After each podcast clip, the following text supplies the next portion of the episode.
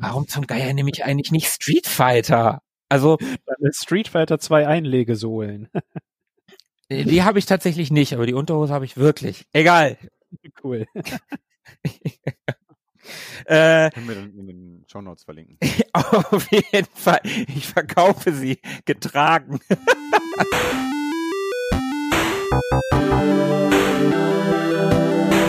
Ewig gestern. Der Podcast über Retro-Spiele und Popkultur Vergangenes und aktuell gebliebenes. Die Retro Boys gehen mit euch der ganz großen Frage nach, war früher wirklich alles besser?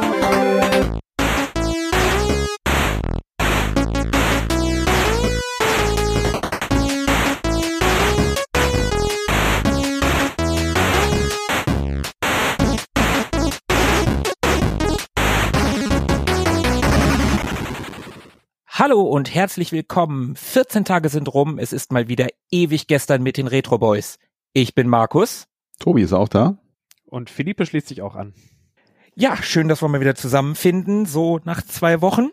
Wir wollen heute mal wieder eine Serie fortsetzen, denn das haben wir ja in letzter Zeit doch so ein bisschen vernachlässigt. Wir waren ja manchmal doch faul, haben ein paar Metafolgen gemacht, haben ein bisschen über Urlaub geplaudert, haben den guten Sebo einmal viel Arbeit machen lassen und ein Quiz vorbereiten. Jetzt sind wir mal wieder dran mit Arbeit. Wir versorgen euch mit drei neuen, naja, neu, mit drei alten Lieblingen von uns. Meinst du uns mit den drei Lieblingen? Also uns drei? das wäre ja immer der Fall. Ich meine drei Lieblingsspiele ah. natürlich. Ach so. Ja, okay, verstanden. Sehr gut. Philippe, bei dir auch alles klar? Bei mir ist alles wunderbarstens. Schön.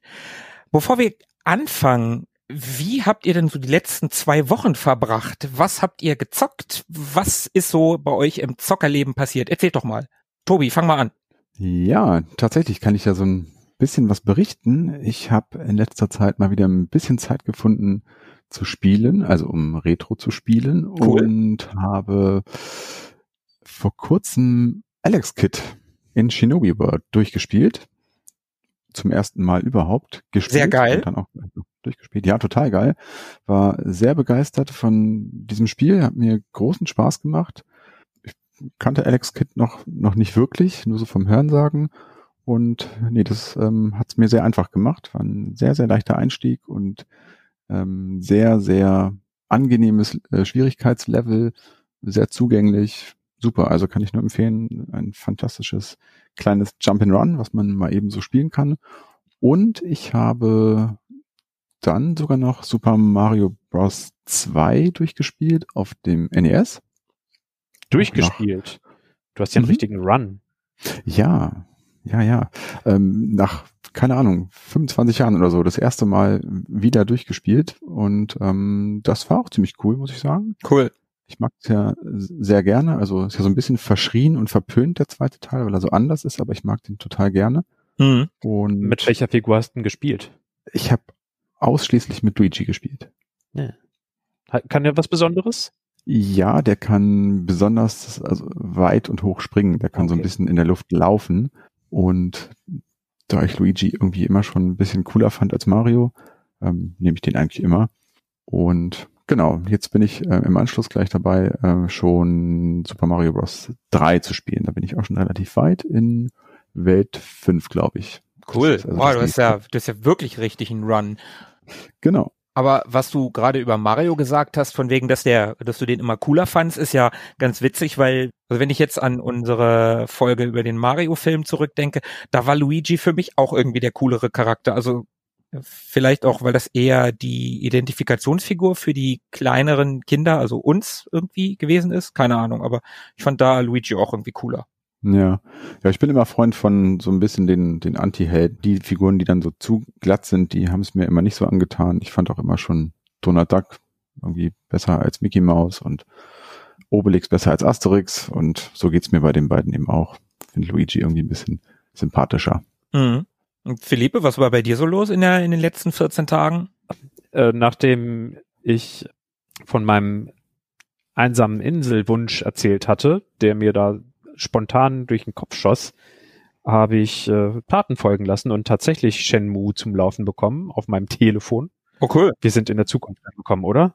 Das ist doch der Wahnsinn. so, also, ja, ein Dreamcast, nee, was, doch Dreamcast, ne? Ja, genau. Ein Dreamcast-Spiel auf dem Telefon, ja, kann man, ja, ja, ist Zukunft. In voller Qualität. Also früher hat man 30 Pfennig genommen und ging in so einen kleinen Raum, der irgendwo auf der Straße rumstand, um ein Telefon zu benutzen. Jetzt hat man ein Telefon in der Hosentasche, was nebenher auch noch eine unfassbar gute Kamera ist und äh, Videospielkonsolen emulieren kann, die gerade mal 20 Jahre alt sind oder noch nicht mal 20 Jahre alt. Ja, es war nicht alles besser früher.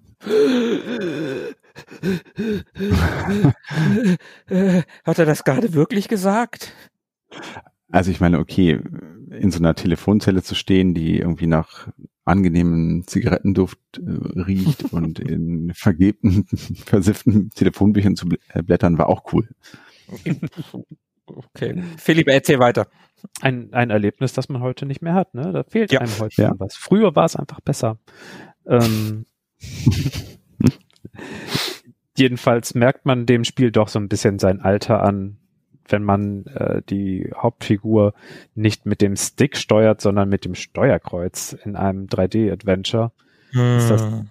schon etwas abgefahren aber es fühlt sich nicht blöd an. Man muss sich nur kurz dran gewöhnen und ansonsten ist das wirklich sehr gut übertragen auf das Steuerkreuz. Okay. Sieht hübsch aus, da ist ordentlich Stimmung, da gibt's sehr, sehr viel Leben auf der Straße in Shenmue.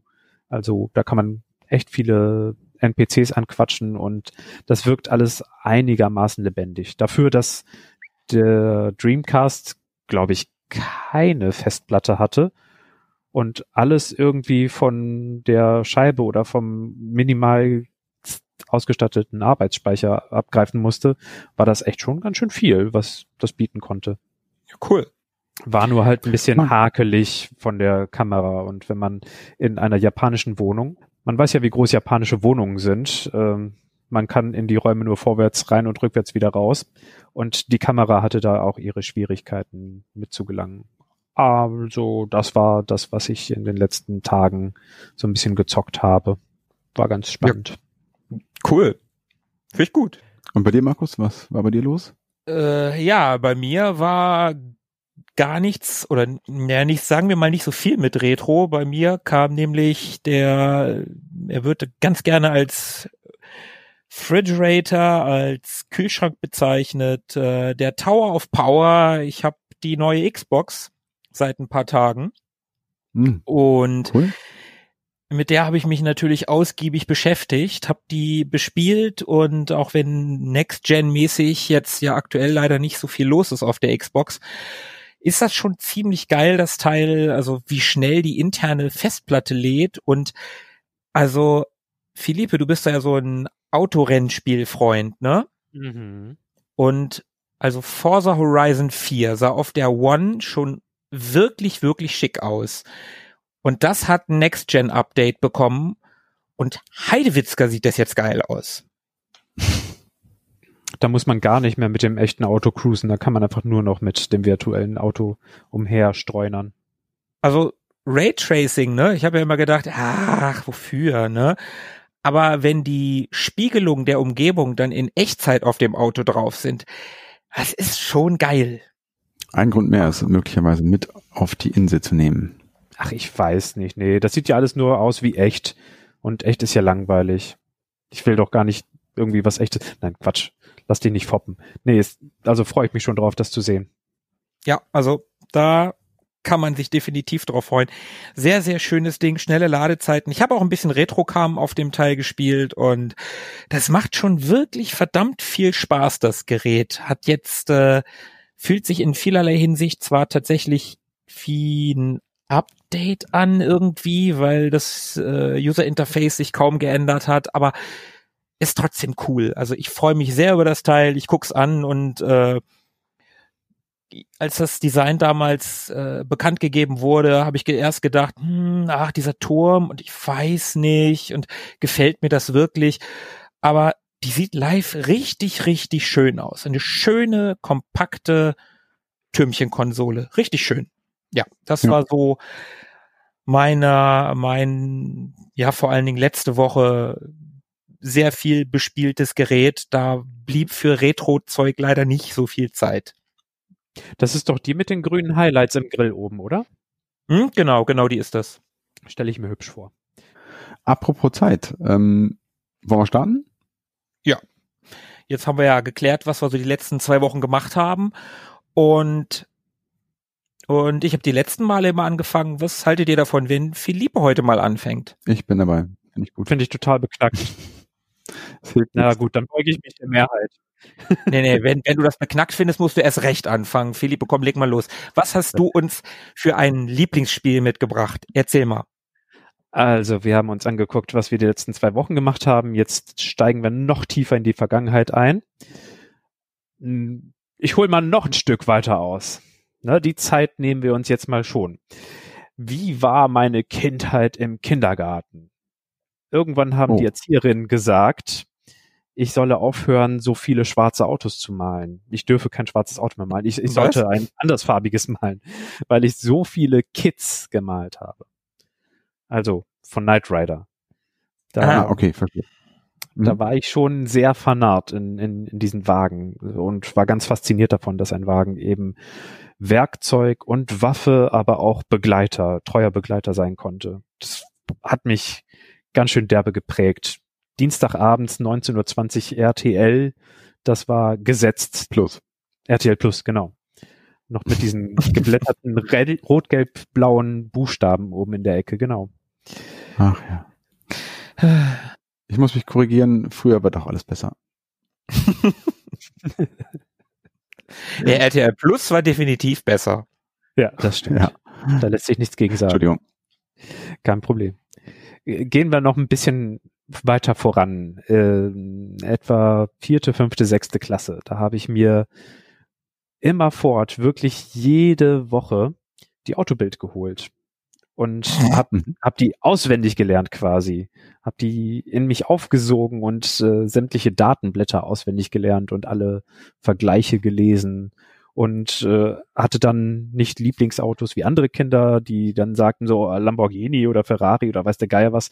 Nee, ich fand so Mittelklasse Limousinen total großartig, weil hat eine neue Vorderachskonstruktion. Hast du mitbekommen? Hier und äh, fünf statt vier Ventile im- pro Zylinder und keine Ahnung was.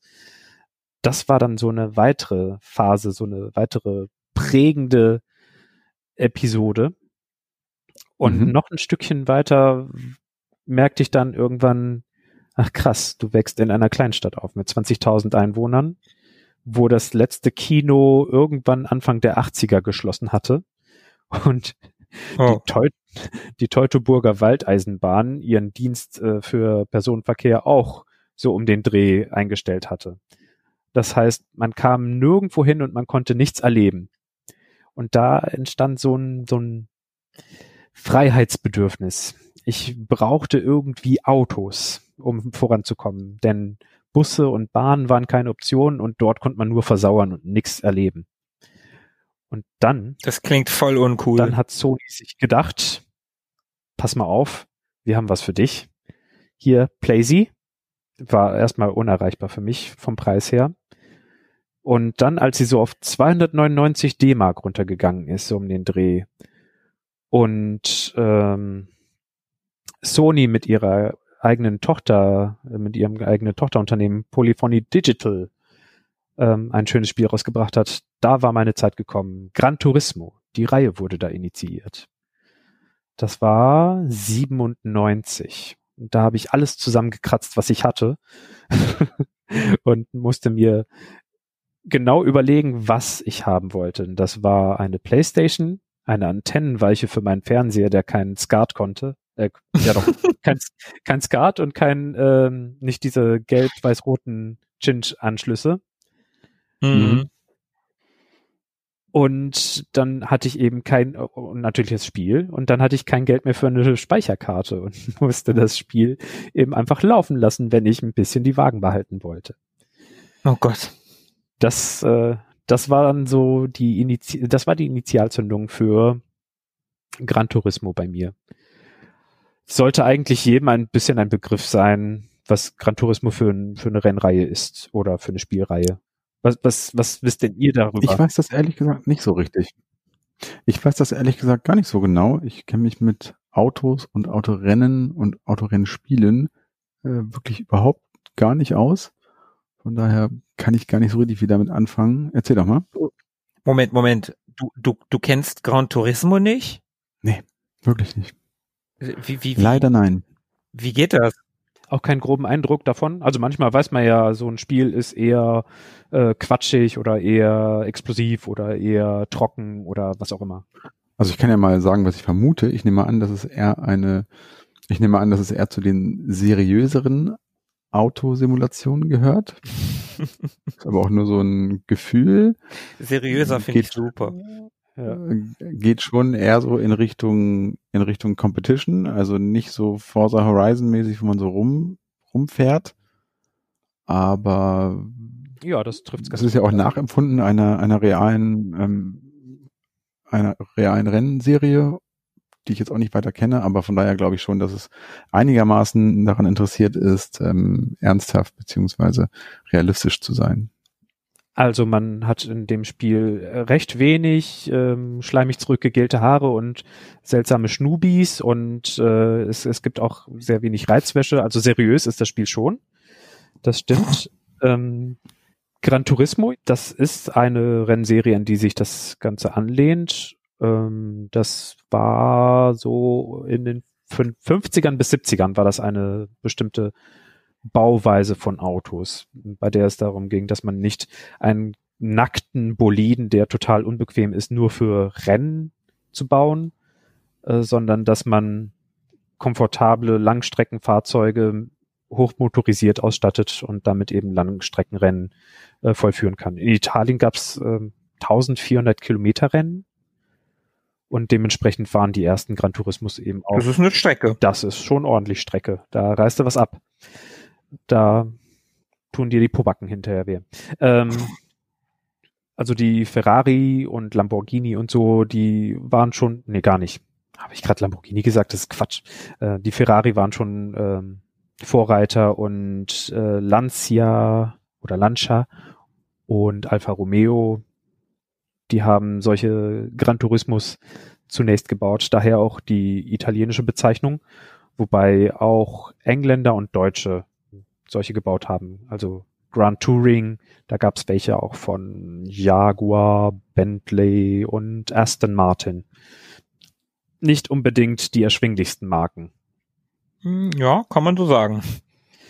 Und Mercedes hat, glaube ich, äh, den legendären 300 SL gebaut. Das ist so ein, so ein ganz schnittiger Flügeltürer. Der Mhm. war mal Kennt man, glaube ich, ja. so gedacht in, in dem Sinne. Ja, also dementsprechend sollen auch, sollte auch der Fuhrpark bei diesem Spiel sein.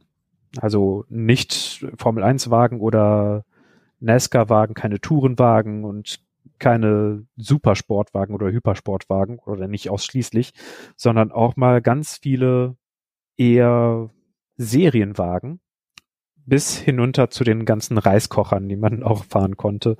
Irgendwelche 8000 Credit-Wagen, die vielleicht 3,50 Meter lang, war, äh, lang waren. Kleine Suzukis oder, oder Toyotas. Und bei dem Spiel ist das Prinzip so, dass man wirklich mit kleinem Geld anfängt und einer kleinen gebrauchten Rostlaube und sich bei Turnieren anmeldet, nach und nach sein Geld zusammen äh, gewinnt und sich damit ähm, Bauteile kauft, das Wagen, äh, den Wagen tunt, selber ziemlich feine Einstellungen vornehmen kann. Also da kann man abgesehen von äh, vom Aufbohren der Zylinder oder vom äh, Einbau eines neuen Auspuffs oder Einbau eines größeren Turboladers kann man sogar die Spannkraft der Federn oder der Dämpfer oder die Stärke der Dämpfer einstellen oder der Stabilisatoren. Man kann auf die dritte Kommastelle genau die äh, Gangübersetzung vers äh, verstellen. Das war alles unfassbar viel, was da angeboten wurde. Klingt ziemlich nerdy. Ja, da kann man sich ganz schön krass reinknien. meistens habe ich mir die Autos verhunzt, weil ich nicht genau wusste, was passierte, wenn ich irgendwas verstellt habe. Bei dem einen oder anderen hat es ganz gut geklappt. Witzigerweise, so 97, als das Spiel rauskam, war Nintendo ein ganz kleines bisschen am Stagnieren mit ihrem Pokémon-Prinzip. Sammeln, aufpäppeln, tauschen. Und dann kam Sony daher und hat das Ganze in erwachsen und ernst zu nehmen, mit viel Aufwand äh, als Gran Turismo neu aufgelegt. Da hast du auch Wagen gesammelt und aufgepäppelt und gegen andere Wagen ausgetauscht. Nach und nach konnte man seinen Fuhrpark umstellen, seine alten Wagen verkaufen und hat sich dann seine, seine Traumwagen zusammengestellt, konnte dann auch schöne Boliden erstehen und damit immer höher aufsteigen in die, in den ganzen Rennklassen. Denn, um die Rennen fahren zu dürfen, musste man auch Lizenzen erlangen. Also musste quasi durch eine Fahrschule. Mhm. Und äh, die Prüfungen, die waren nicht ohne. Und wenn man die nicht bestanden hat, also da saß ich auch schon mal ein paar Wochenenden an der einen oder anderen Fahrprüfung oder Fahrlizenz, um überhaupt zugelassen zu werden zu einem ganzen Schwall von Turnieren. Und ohne Prüfung gibt's, glaube ich, gar kein Turnier, was man in Gran Turismo 1 hätte fahren dürfen. Oder vielleicht zwei klitzekleine Turniere. Hm. Das hat schon einiges abverlangt und äh, war nicht unbedingt auf äh, schnellen, gedankenlosen Spaß ausgelegt. Ich wollte gerade sagen, du hast ja eben erzählt, dass du großer ja, Auto-Fan bist und hinter die Autobild gekauft hast und so. Muss man denn, um das Spiel wirklich spielen zu können, auch so, sich so ein bisschen auskennen mit, mit Autos und mit den ganzen Werten und, und Dingen, die man sich so dazu kaufen kann? Muss man da so ein bisschen drinstecken oder ist das auch was für, ja, für Casual Player? Man kommt relativ weit, auch wenn man nicht so genau Bescheid weiß. Und es gibt auch einen Arcade-Modus in Gran Turismo 1. Ich habe gar keinen Schimmer, wie das in Gran Turismo 3 und 5, den anderen beiden Fortsetzungen, die ich äh, von der Serie habe, war. Habe ich einfach nie drauf geachtet, weil ich mich immer auf den Karrieremodus gestürzt habe. Irgendwann wird, steigt man so hoch auf, dass es nicht schadet, wenn man weiß, wie, man die Abtriebskräfte der Spoiler sinnvoll einsetzt oder ob man eine lange oder eine kurze Übersetzung braucht für die Gangschaltung oder ob das eine Strecke ist, die weiche oder harte Federungen eher vorne oder hinten abverlangt. Das hilft dann auch beim Entfrusten des Fahrverhaltens äh, von bestimmten Wagen. Manche mhm. Wagen waren einfach unfassbar zickig in, auf manchen Strecken und dann konnte man durch Verstellen von ein paar Werten dafür sorgen, dass die etwas handsamer wurden. Ja. Also möglich ist es, damit Spaß zu haben, ohne dass man in die Technik einsteigt. Aber es ist ein nicht zu vernachlässigender Teil und ein bisschen schade wäre es drum, wenn man sich das gar nicht anschaut. Ja, okay. Ja, und wie gesagt, äh, nicht nur Gran Turismo 1 von 1997 habe ich mir vorgenommen, sondern auch Gran Turismo 3. Was? Ach, warum nicht zwei? Ähm, das war so eine finanzielle Geschichte bis ich wieder genug Geld zusammen hatte und bis es sich auch wieder so richtig gelohnt hat, aus meiner Perspektive, musste schon etwas Zeit vergehen und der Sprung musste etwas größer sein. Und die geraden Ausgaben von Gran Turismo sind immer noch auf derselben Konsole und die ungeraden sind ah, immer okay. die neuen auf der nächsten Konsole. Ah, also drei gab's dann auf der PlayStation 2. Genau, vollkommen richtig. Okay, dann ist das auch die Variante, die ich mal gespielt habe, da kann ich mich noch daran erinnern, dass ein Kumpel von mir, der Hubi, Grüße gehen raus, dass der damals eine PlayStation 2 hatte und dann hat er das irgendwie angeschmissen und äh, ja, wie so oft, wie man das so damals halt gesagt hat, boah, das sieht ja so echt aus. das sah aber auch echt aus. Ja, gut, okay, im Vergleich zum ersten oder zweiten sicherlich. Ähm, ich kann mich aber noch daran erinnern, das war irgendwie so die Zeit, wo der äh, PT Cruiser rauskam und mm, den, oh, den ja. fand oh. ich damals unglaublich toll, weil der so ein, ja, diese, diese ausladenden äh, Kotflügel wieder hatte, so aus mhm. den, die man so von so Al Capone-mäßigen Autos kannte.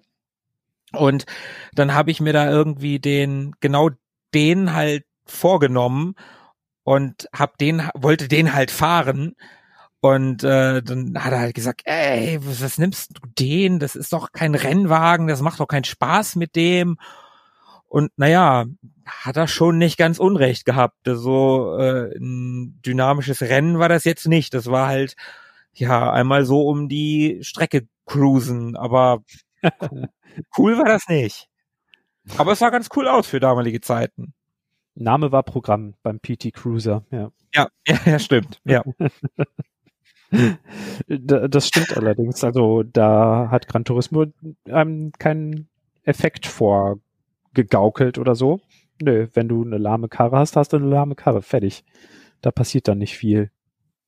Aber es sah wirklich unfassbar gut aus, weil die Auflösung von der äh, PlayStation 1 zur PlayStation 2 sich vervierfacht hat. Oh. Es gab nicht mehr diese Wubbel-Grafikfehler. Ja. ja. Die Texturen waren plötzlich riesig.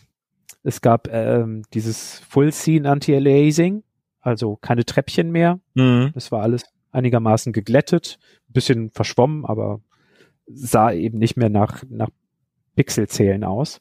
Mhm. Und was unglaublich war, waren die Lichteffekte, also einzelne Strahlen, die zwischen Blätterkronen hindurch äh, schienen und Spiegelungen auf dem Lack und auf der, auf der, auf den Scheiben. In Gran Turismo 1 wurde sowas gefaked. Da gab's eine statische Szene, die sich im Wagen spiegelte, also so ein paar Wolken und die Sonne oder so. Und das äh, hat sich dann einigermaßen korrekt gespiegelt und dreht sich jedes Mal, wenn man gelenkt hat oder verschob sich, wenn, wenn der Wagen so ein bisschen wankte oder sich neigte. Aber man hat einfach keine anderen Spiegelungen gesehen. Nichts, was an mhm. einem vorbeizog, fand sich im Lack oder in den Scheiben wieder.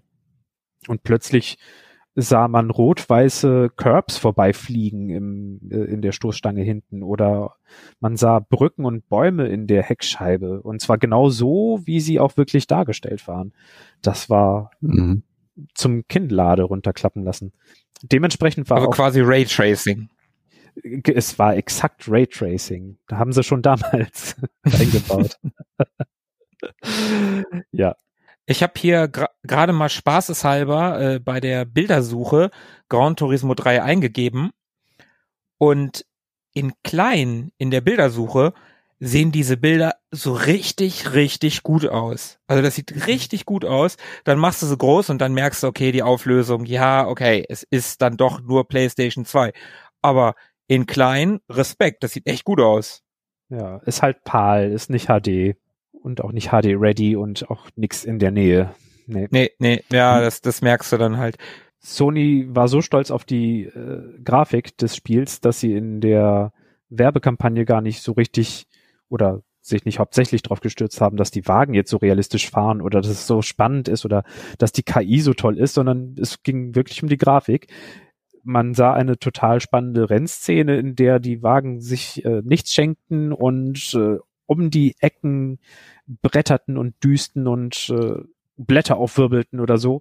Und plötzlich bremst ein Wagen und man sieht, was es im Spiel gar nicht gibt, dass eine Figur aus der, aus dem Wagen aussteigt, Tür zuschlägt, die Hände so in die Hüfte stemmt und sich einfach nur umschaut, weil es so schön ist. Geil. Also das war schon sehr charmant gemacht. Ja. Ja. Und wie unterschieden sich die so untereinander, die Versionen? Also wenn du jetzt zum Beispiel von eins und drei sprichst, gab es da inhaltlich vom Gameplay großartige Unterschiede? Neuerungen?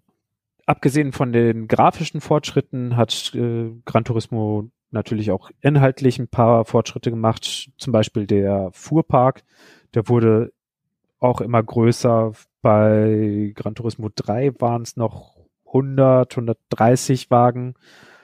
Gran Turismo 4, habe ich gehört, sollen 700 Wagen gewesen sein im Fuhrpark. Boah. Das ist schon ordentlich. Und das, das obwohl ja. Bei Gran Turismo 1 die äh, Modellierung eines Wagens einen Tag gedauert hat. Also da gab es nicht so viele Polygone und Texturen zusammen zu klatschen. Das ging relativ schnell. Viel mehr konnte die PlayStation 1 hier nicht rechnen. Und mhm. bei der PlayStation 2 dauerte es tatsächlich für den jeweiligen Programmierer einen Monat, bis er einen Wagen zusammengebastelt hatte. Also Oh, da zog schon Zeit ins, äh, ins Land. das nenne ich mal einen ähm, Unterschied. Bei einer Doku habe ich gesehen, wie sie in den Regalen dort in den Programmierstudios nicht nur super teure ähm, Wagenmodelle hatten, von, von allen, also von allen möglichen Wagen, die sie rein programmiert haben, sondern teilweise auch sowas wie Ersatzteile. Also Scheinwerfer und Heckleuchten hatten sie dort lose drin rumliegen in den Regalen, um sich die ganz genau anzuschauen, um zu gucken, wie verlaufen die Spiegel, wie ver wo sitzen die Glühbirnen, um die nachzumodellieren. Hm, ja, und- cool. Teilweise haben sie auch genau darauf geachtet, äh, wo und wie die Bremsscheiben und die Bremsbacken und so hinter den Felgen verlaufen. Für den Fall, Das dass man das sieht. Ja, das ist Wahnsinn. völlig irre bei den bei den Autorenngames. Ich habe ja Mhm. Gran Turismo nie so richtig gespielt, außer dieses eine besagte Mal mit dem PT Cruiser. Ich bin da ja her, eher durch die Xbox in, im Forza-Bereich und da kannst du dir ja auch die Wagen angucken bei den aktuellen Spielen und jede Schraube ist modelliert und das Glas, der Scheinwerfer, der, der hunderte, hunderte Autos, die ausmodelliert sind, mittlerweile ja auch der Innenraum und Nähte und das ist völlig verrückt, völlig verrückt, was, was da heutzutage in den Games möglich ist. Und äh, von wann ist Teil drei? 2001. Ja, das ist ja nun auch schon wieder ein paar Tage her, ne? Und wenn du dann überlegst, puh, also was für eine Arbeit die sich da gemacht haben, das ist echt irre. Ist schon ein Weilchen her. Ähnlich minutiös waren sie natürlich auch mit den Motorensounds und mit den Werten und äh, die Fahrphysik hat sich von Teil 1 zu Teil 3 natürlich dementsprechend auch weiterentwickelt. Also da wurde noch genauer gemessen und abgefragt und so, wie der Wagen sich verhält. Und dann wurde es eben Stück für Stück noch realistischer. Man konnte dadurch den Wagen tatsächlich sogar etwas besser einschätzen. Mhm.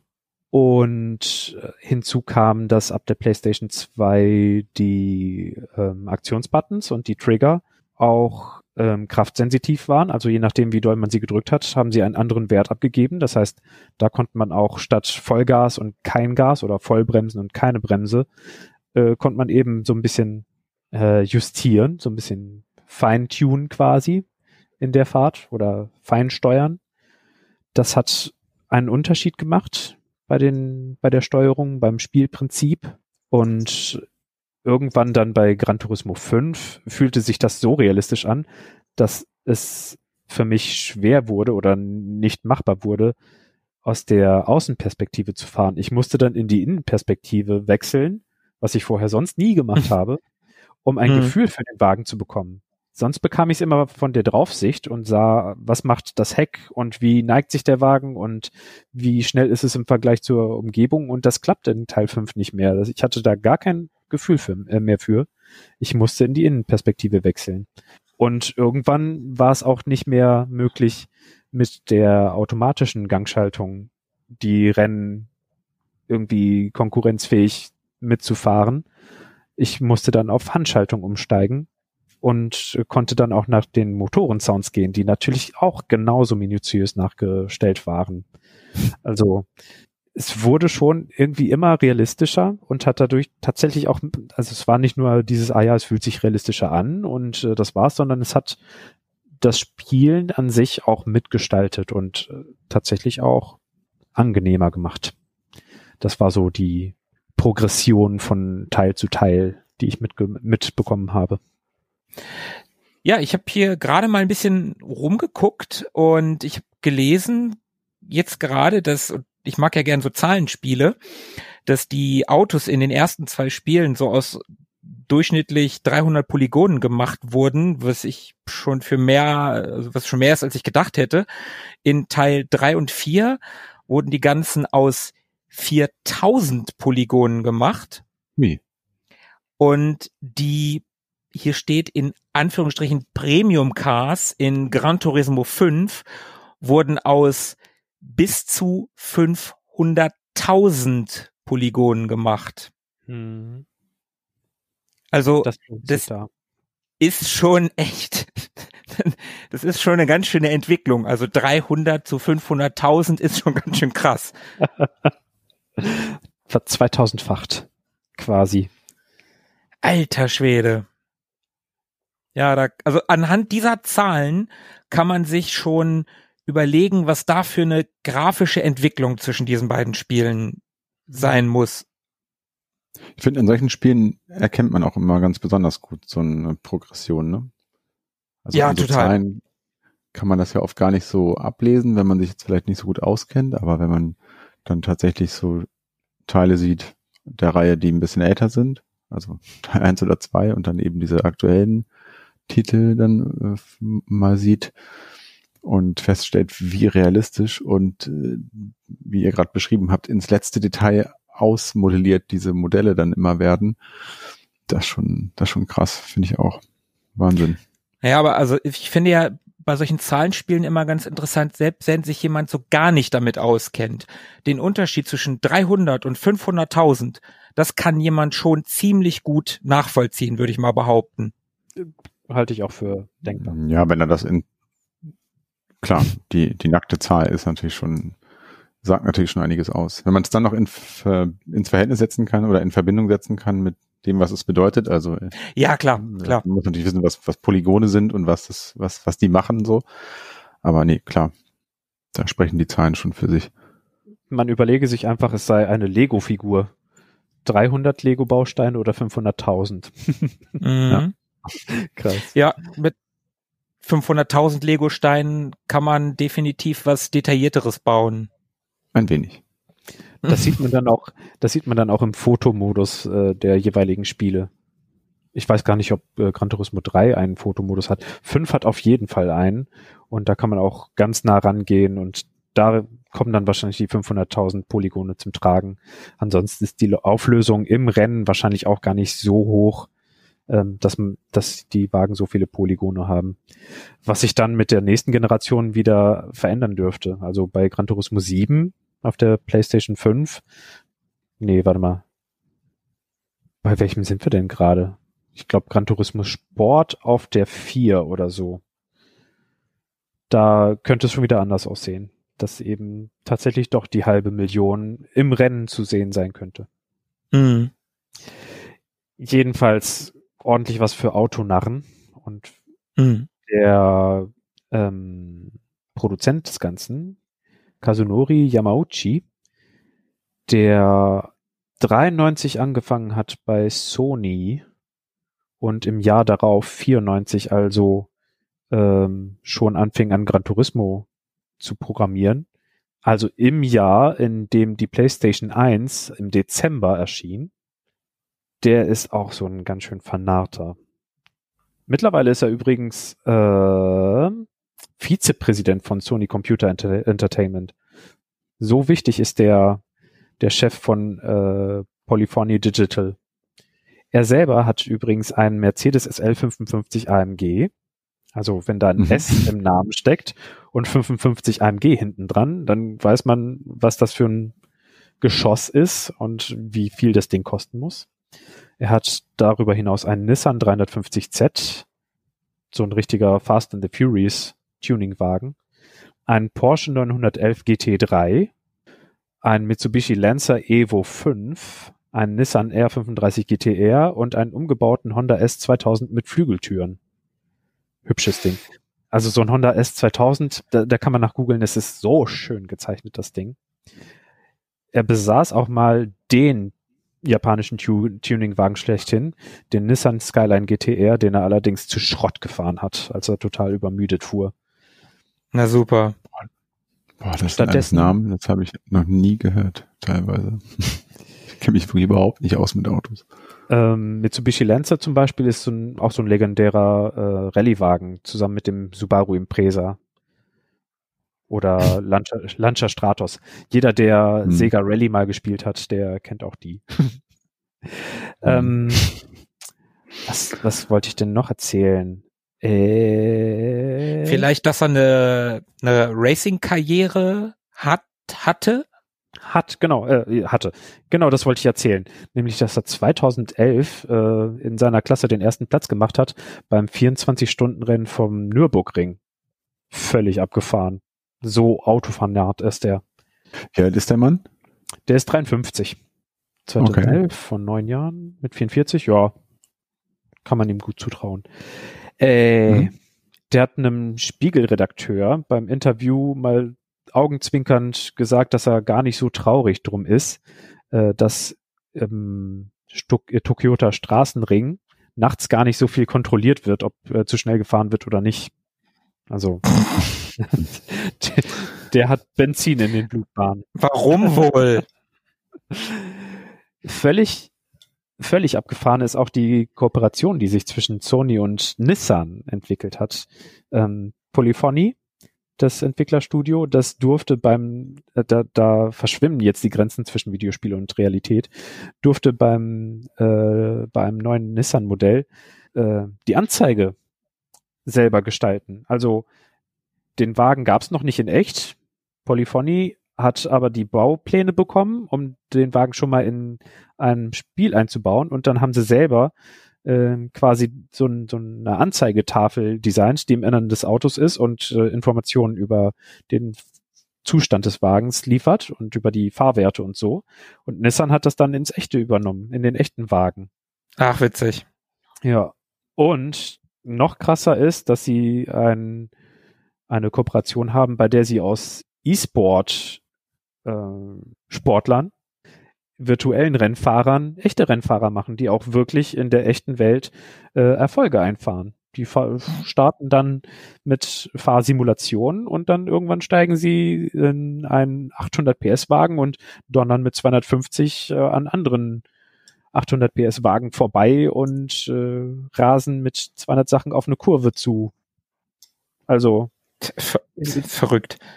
das ist schon echt krass, wie, wie relevant ähm, dieses Entwicklerstudio in Sachen Rennsport ist. Hm. Aus, aus der Begeisterung, aus der unendlichen Bege Begeisterung heraus. Mhm. Und so hat diese Spielreihe es eben geschafft, mich in ihren Bann zu ziehen. So viel von meiner Seite erstmal zu Gran Turismo. Ja, cool. Wer mag mal weiterfahren und eine weitere Runde um unseren Track heute drehen? Markus, leg du mal den nächsten Gang ein. Okay, ja, das mache ich gerne. Kleiner Tipp, ich schalte in den zweiten Gang, passenderweise Mhm. mit dem zweiten Spiel. Und wir beginnen mal musikalisch. Vielleicht kennt das hier irgendwer?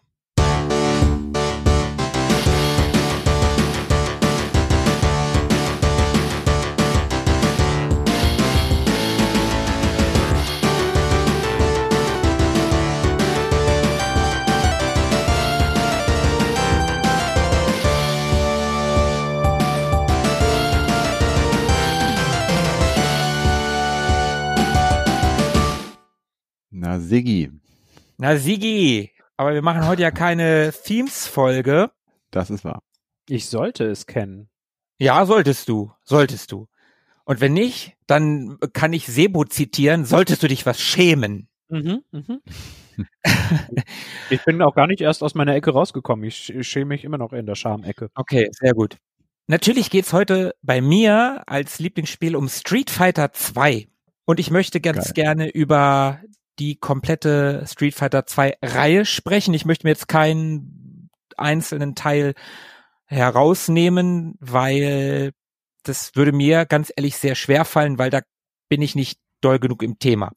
Als wir gesagt haben, dass wir eine Lieblingsfolge machen, also eine Folge über unsere Lieblingsgames wieder, habe ich mich erst relativ schwer getan und dachte, ja, okay, ich habe noch ein paar auf meiner Liste. Ah, das habe ich ewig nicht gespielt und ah, nee, das ist so lang, selbst das könnte ich auch nicht nochmal anspielen und ach nee, über das will ich nicht und ein Adventure hatte ich auch gerade und hm, hm, hm. und irgendwie, ich weiß gar nicht mehr genau wie, habe ich dann wahrscheinlich an mir runtergeguckt und ein Street Fighter 2 T-Shirt gesehen, dann habe ich ein Street Fighter 2 Cappy gesehen und äh, irgendwann habe ich wahrscheinlich auch meine Street Fighter 2 Unterhose gesehen und gedacht, warum zum Geier nehme ich eigentlich nicht Street Fighter? Deine Street Fighter 2 Einlegesohlen. Äh, Die habe ich tatsächlich nicht, aber die Unterhose habe ich wirklich. Egal. Cool. Können wir dann in den Show Notes verlinken. Auf jeden Fall. Ich verkaufe sie getragen. Markus kann nicht blank ziehen, er kann nur blanker ziehen. Wie? okay. ja, ähm, Schnell weiter, ich werde schon ganz geil. Bleib Jetzt in aber Ecke. hier. Bleib in deiner Ecke. Bleib in deiner Ecke. das, also, also so, so, so kann das hier nicht weitergehen. Äh, Zumindest nicht in meinem Beisein. Beißen. Be be egal. Okay, ist, ist, jetzt ist vorbei, schade. Äh, ja, hm. okay, wie, wie, wie, wie schaffen wir da jetzt die Kurve? Ich mache einfach mal weiter. Mach mal weiter. Vielleicht sollte ich noch mal ganz kurz für die drei Leute, die es nicht wissen, denke mal, die meisten unserer Hörer werden es wissen, erzählen, was Street Fighter überhaupt ist. Ja, wobei, eigentlich steckt ja fast alles im Namen. Was ist denn das? Ja, okay. Ganz kurz gesagt und wie man es früher im Deutschen so schön ungelenk genannt hat, es ist ein Prügelspiel. Ja, stimmt.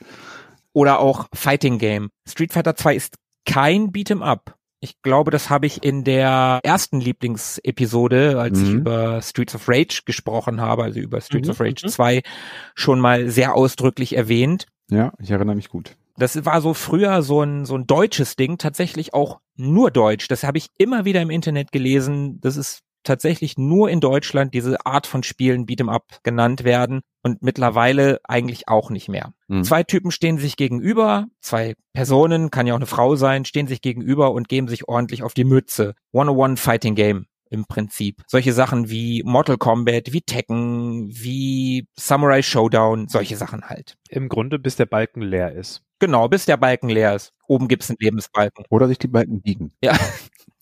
Äh, Ja, sehr schön.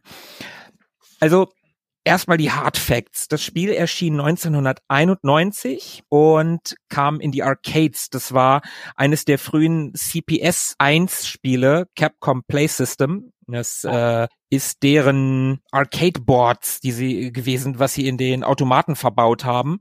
In den weiteren Jahren erschien das im Prinzip auf allem. Also wirklich auf allem. Das wurde überall hin portiert. Übrigens auch auf den C64, wie ich neulich feststellen musste. Ja, Tobi, dazu werde ich auch noch was sagen. Wow, habe ich noch nie gesehen vorher. Ich bin gespannt.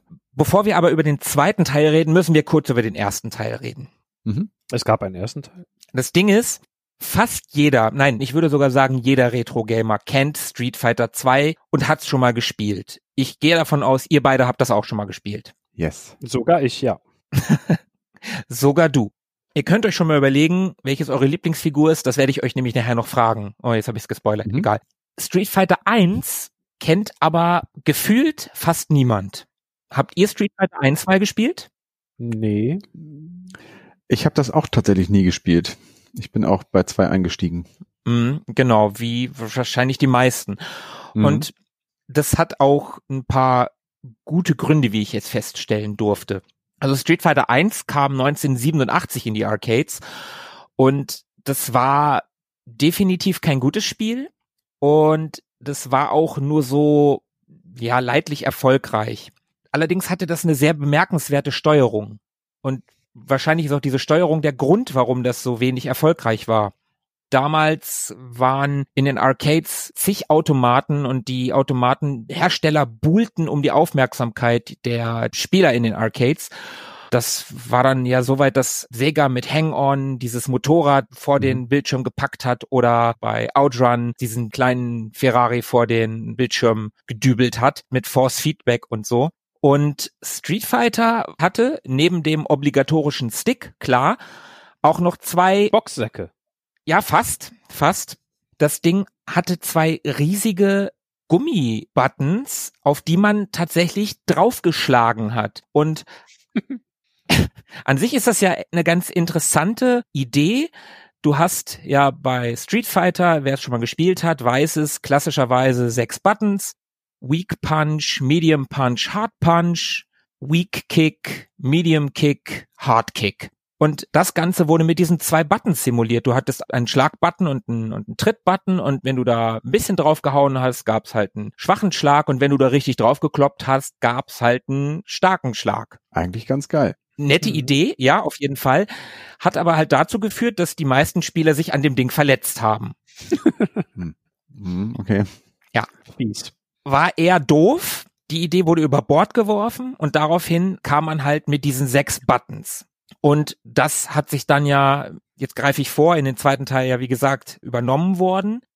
Der, ich glaube, es war einer von Capcom America, der damals gesagt hat, das ist viel zu kompliziert, ihr könnt da keine sechs Buttons drauf machen, versucht es auf zwei runter zu dampfen. Haben wir zum Glück nicht gemacht. Der Chef von Capcom America war eigenen Aussagen nach damals kein Gamer. Ich habe das in einem, in einem Interview gelesen. Auf jeden Fall war diese, dieses komische Arcade Cabinet der Grund, warum das Ding ja im Prinzip kaum angenommen wurde. Die Idee, nachdem man das Ganze umgebaut hatte auf sechs Buttons, das kam aber gut an bei Capcom und das kam auch dann bei denen, die es gespielt haben, gut an.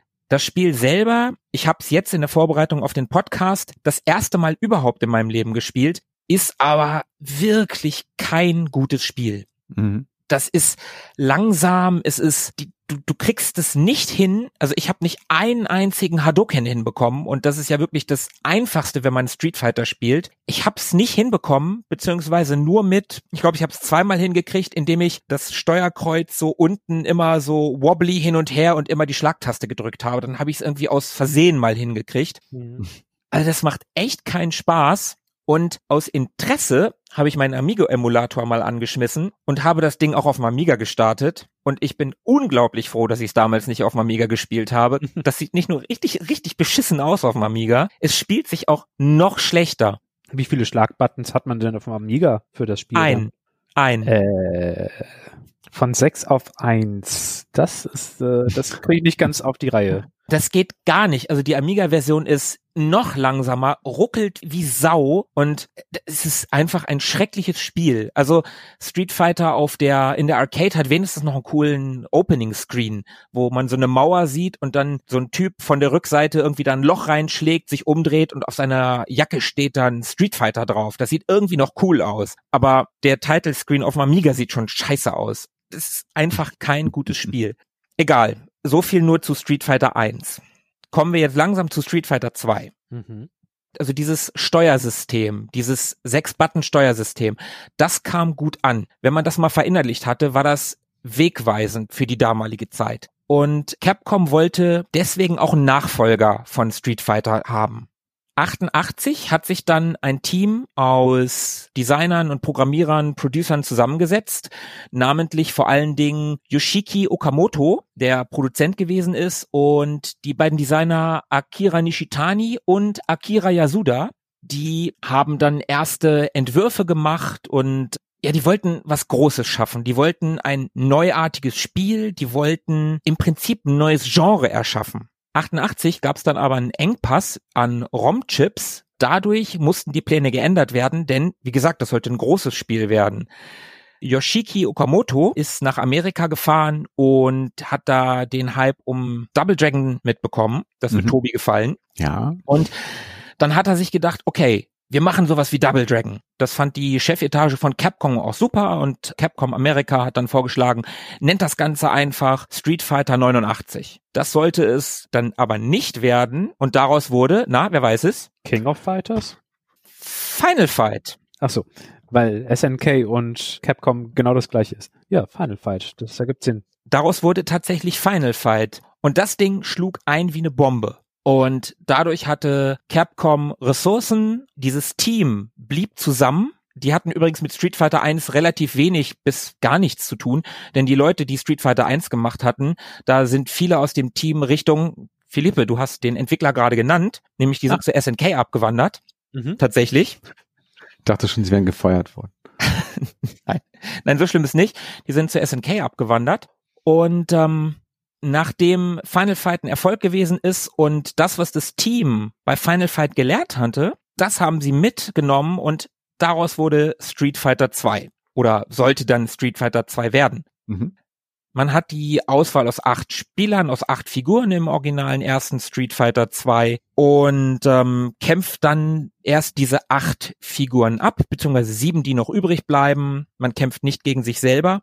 Und ähm, im letzten Step kämpft man gegen vier Endbosse. Und die werden immer vom Computer gesteuert, weil die konnte man in der originalen ersten Ausgabe nicht als Spieler aussuchen. Vier Endbosse? Ich komme gerade Genau, vier. drei. Wen vergesse ich denn? Weiß ich nicht, wen du vergisst. Es gab Balrog, es gab Vega, es gab Sagat und dann gab es M. Bison. Und da komme ich auch immer durcheinander, wer wer ist, weil ja je nach Version die Namen ver verdreht worden sind. Ja, da sprichst du tatsächlich schon einen Fun Fact an, den ich mir für später aufgehoben habe. Okay. Aber da können wir jetzt ganz kurz dann drauf eingehen. Also in der deutschen Version war Vega der langhaarige Typ, der Blonde mit der Maske und den Krallen zum Beispiel. Hm? Genau, genau, das Okay. ist völlig richtig.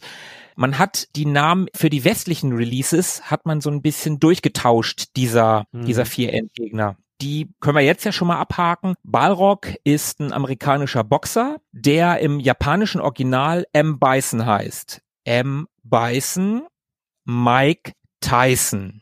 Ah, verstehe. Ja, ein amerikanischer Boxer, Mhm. farbig. Mhm. M. Bison, Mike Tyson.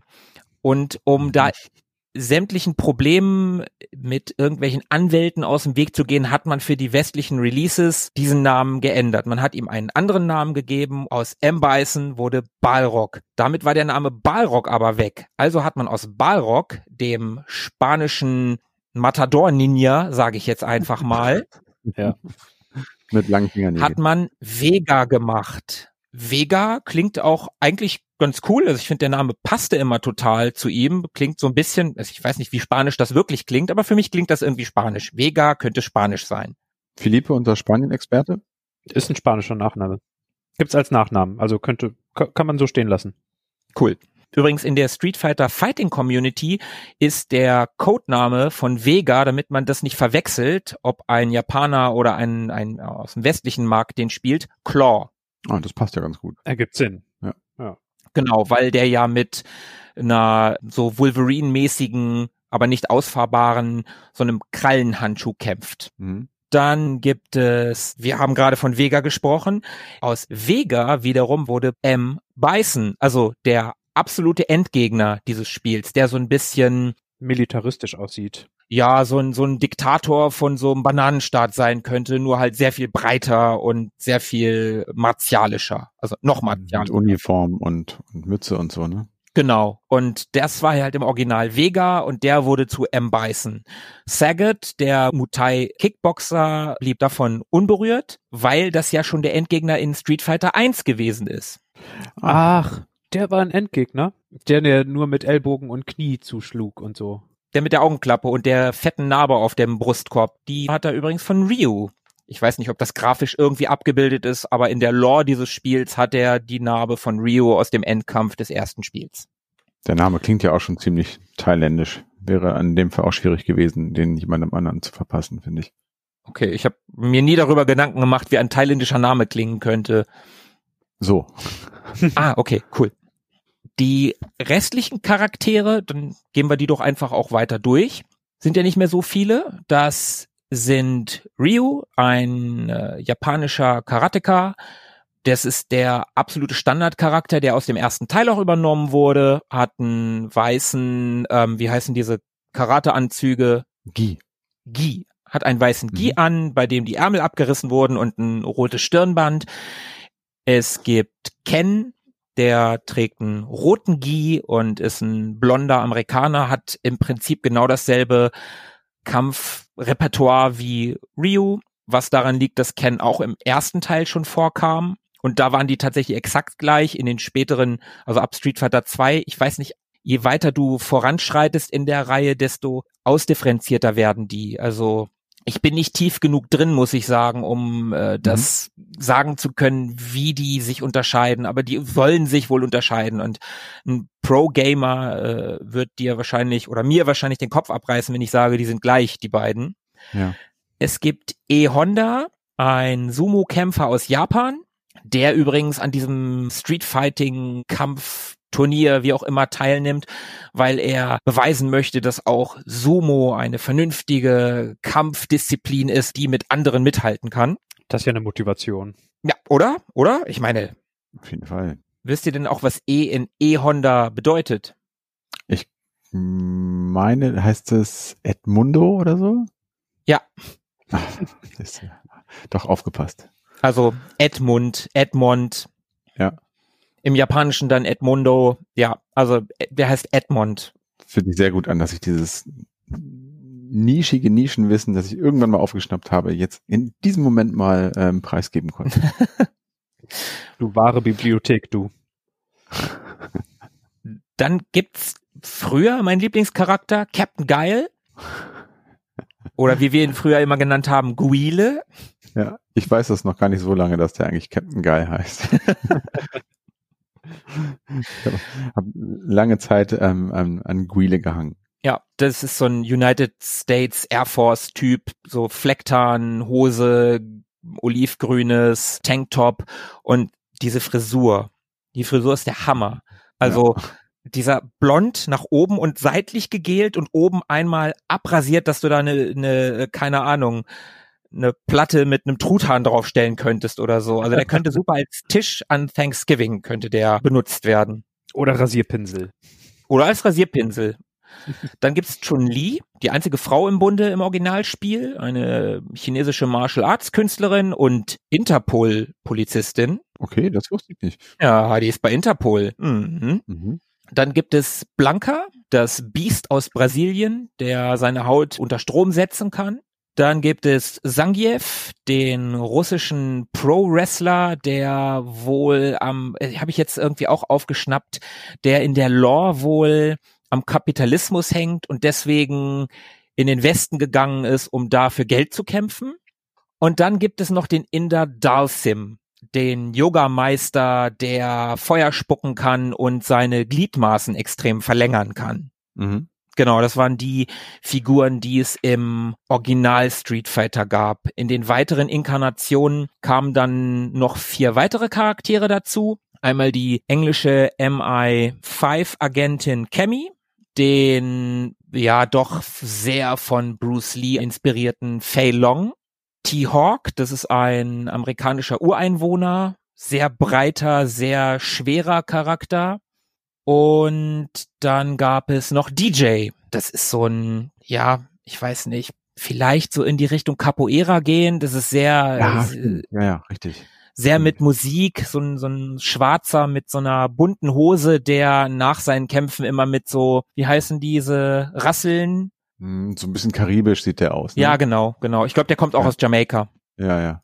Genau, das sind die Figuren und das Besondere in der damaligen Zeit war ja, dass diese Figuren sich alle anders spielen. Sowas gab es ja vorher kaum. Also es gab es in Ansätzen mal, aber nicht so ausdifferenziert. Hm. Die Figuren spielen sich wirklich anders. Du nimmst eine Figur und wenn du die gemeistert hast und dann nimmst du eine andere, dann kannst du tatsächlich gegen einen Noob verlieren. Also gut, vielleicht übertreibe ich gerade ein bisschen, aber jede Figur ist schon wirklich anders. Es ist ein Riesenunterschied, ob du mit Chun-Li spielst oder um mal ins Extrem zu gehen mit E-Honda. E-Honda groß, schwer, langsam und Chun-Li schnell, aber dafür nicht so stark. Das ist schon ein Hm. Unterschied. Also ein ganz anderes Spielgefühl. Genau, genau. Was sind denn eure Lieblingscharaktere? Habt ihr welche? Ja, Hm. glaub Na, dann schon. sag doch mal. Also ich habe es da früher ähnlich gehalten wie du. Ich habe auch immer sehr gerne mit Captain Guile, aka Captain Guy gespielt. Den fand ich irgendwie mal ganz gut. Das war so ein ganz guter Allrounder, finde ich. Mm, Ich habe gerne auch mit Blanca gespielt Mhm. und ich fand auch Dalsim eigentlich ganz gut. Könnte auch daran liegen, dass ich bei den drei Charakteren zumindest einen ihrer Special Moves immer ganz gut mir merken konnte. Vielleicht waren die aber auch einfacher als bei den anderen. Okay, bei Ryu, der Hadouken, den habe ich vorher noch hingekriegt, aber ja, der war mir immer irgendwie ein bisschen zu, zu blass. Und zumindest so diesen Sonic Boom hieß, hieß er, glaube ich, bei Mhm. Captain Guy, ne? den, den habe ich immer ganz gut hinbekommen. Sonic Und, Boom und Yoga Sonic Flame, Blast. das ging auch, Und Sonic Kick. Stimmt. genau.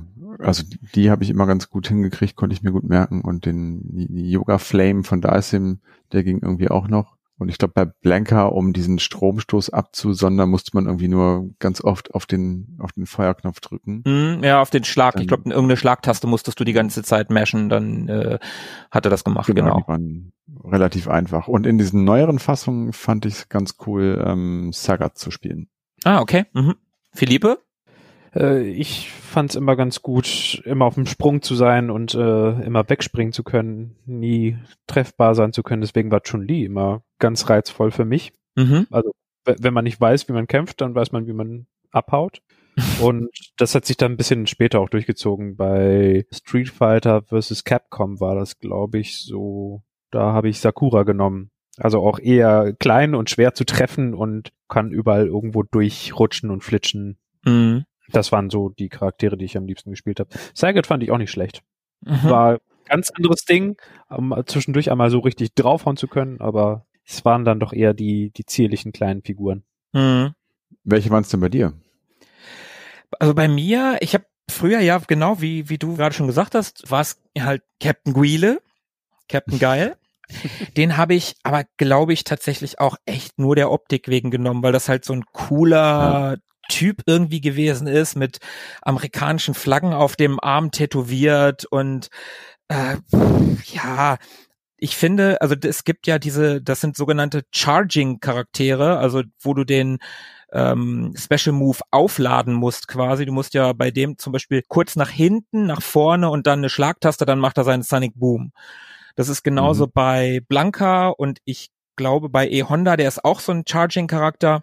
Ja. Und die finde ich mittlerweile sehr schwer zu spielen. Ich habe mich eher auf die Charaktere verlagert, die diese Viertelkreise machen. Die finde ich erheblich leichter Ja, mit einem okay. guten, Mhm. mit einem guten D-Pad auszulösen.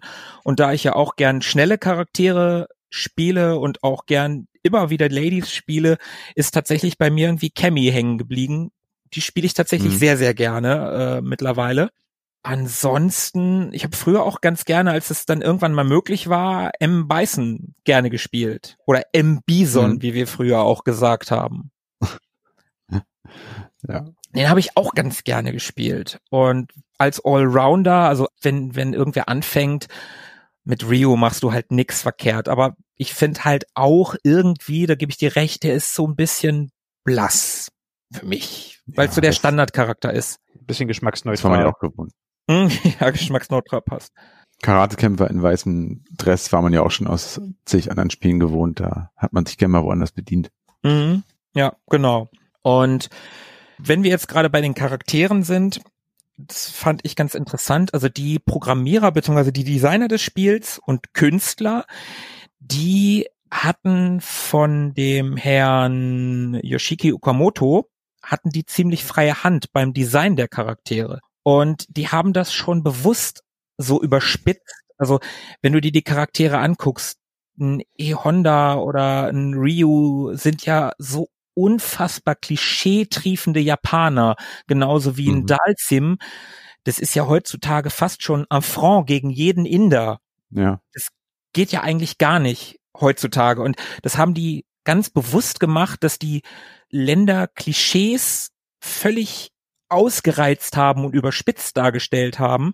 Und da die so freie Hand hatten, gab es da auch so eine Art Wettbewerb, weil die Figuren von unterschiedlichen Personen designt wurden. Und Mhm. die hatten dann so eine Art Wettbewerb, ja, war nicht offiziell, dass die, ja, ja, mein Charakter ist noch stärker als deiner und mein Charakter ist, keine Ahnung, bei Dalsim wurde es irgendwann, am Anfang konnte der seine Arme gar nicht oder Beine gar nicht so lang machen. Ja. Und das wurde dann immer länger und immer absurder und der, der Okamoto, der fand das aber gut und hat die halt machen lassen, die Leute. Das Einzige, Mhm. was sie dann halt machen mussten, sie haben Dalsim dann halt langsamer gemacht, weil ansonsten wäre der einfach zu, zu krass gewesen, was die Stärke anbelangt. Und ähnlich verhält es sich auch mit der Musik des Spiels. Die ist sehr memorabel, wie ich finde. Ich bin echt kein Pro-Spieler dieser Reihe. Aber Yoko Shimomura, die Composerin, die hatte da halt auch freie Hand und die hat weniger versucht, wirklich den Klang der Musik der Länder nachzuahmen, aus denen die Kämpfer kamen, sondern eher so ein Gefühl aufzubauen, wo gerade gekämpft wird. Und Mhm.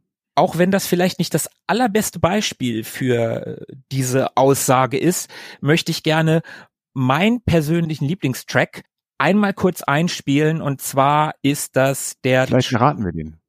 Okay, versuchen wir es. Ich glaube, es ist aber so schon einer der bekannteren. Dann ratet doch mal.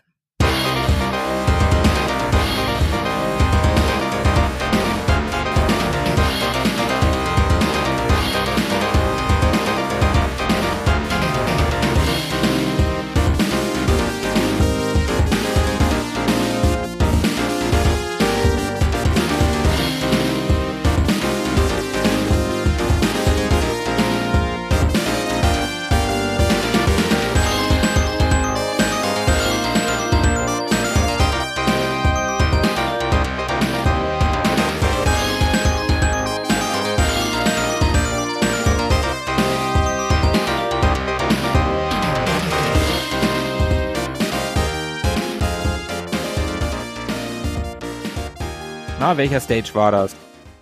Puh, ich weiß es nicht, ehrlich gesagt. Die ganze Zeit versucht da so ein, so ein Gefühl, so ein Vibe rauszuhören. Hab da jetzt für mich zumindest, was nicht heißen muss, gar nicht so länderspezifisches raushören können. Ich weiß nicht, ist es, ist es was Amerikanisches? Mhm, ja. Da Okay. müsste ich auch, da könnte ich auch nur karaten. Ähm, das klingt ein bisschen nach äh, Luftwaffenstützpunkt, finde ich. Mhm, ja.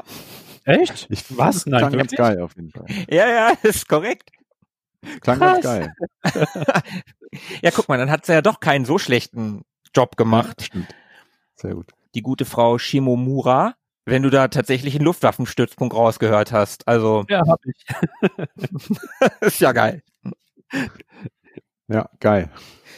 ja, immer. Äh, Das war jetzt gerade tatsächlich un unbewusst meinerseits.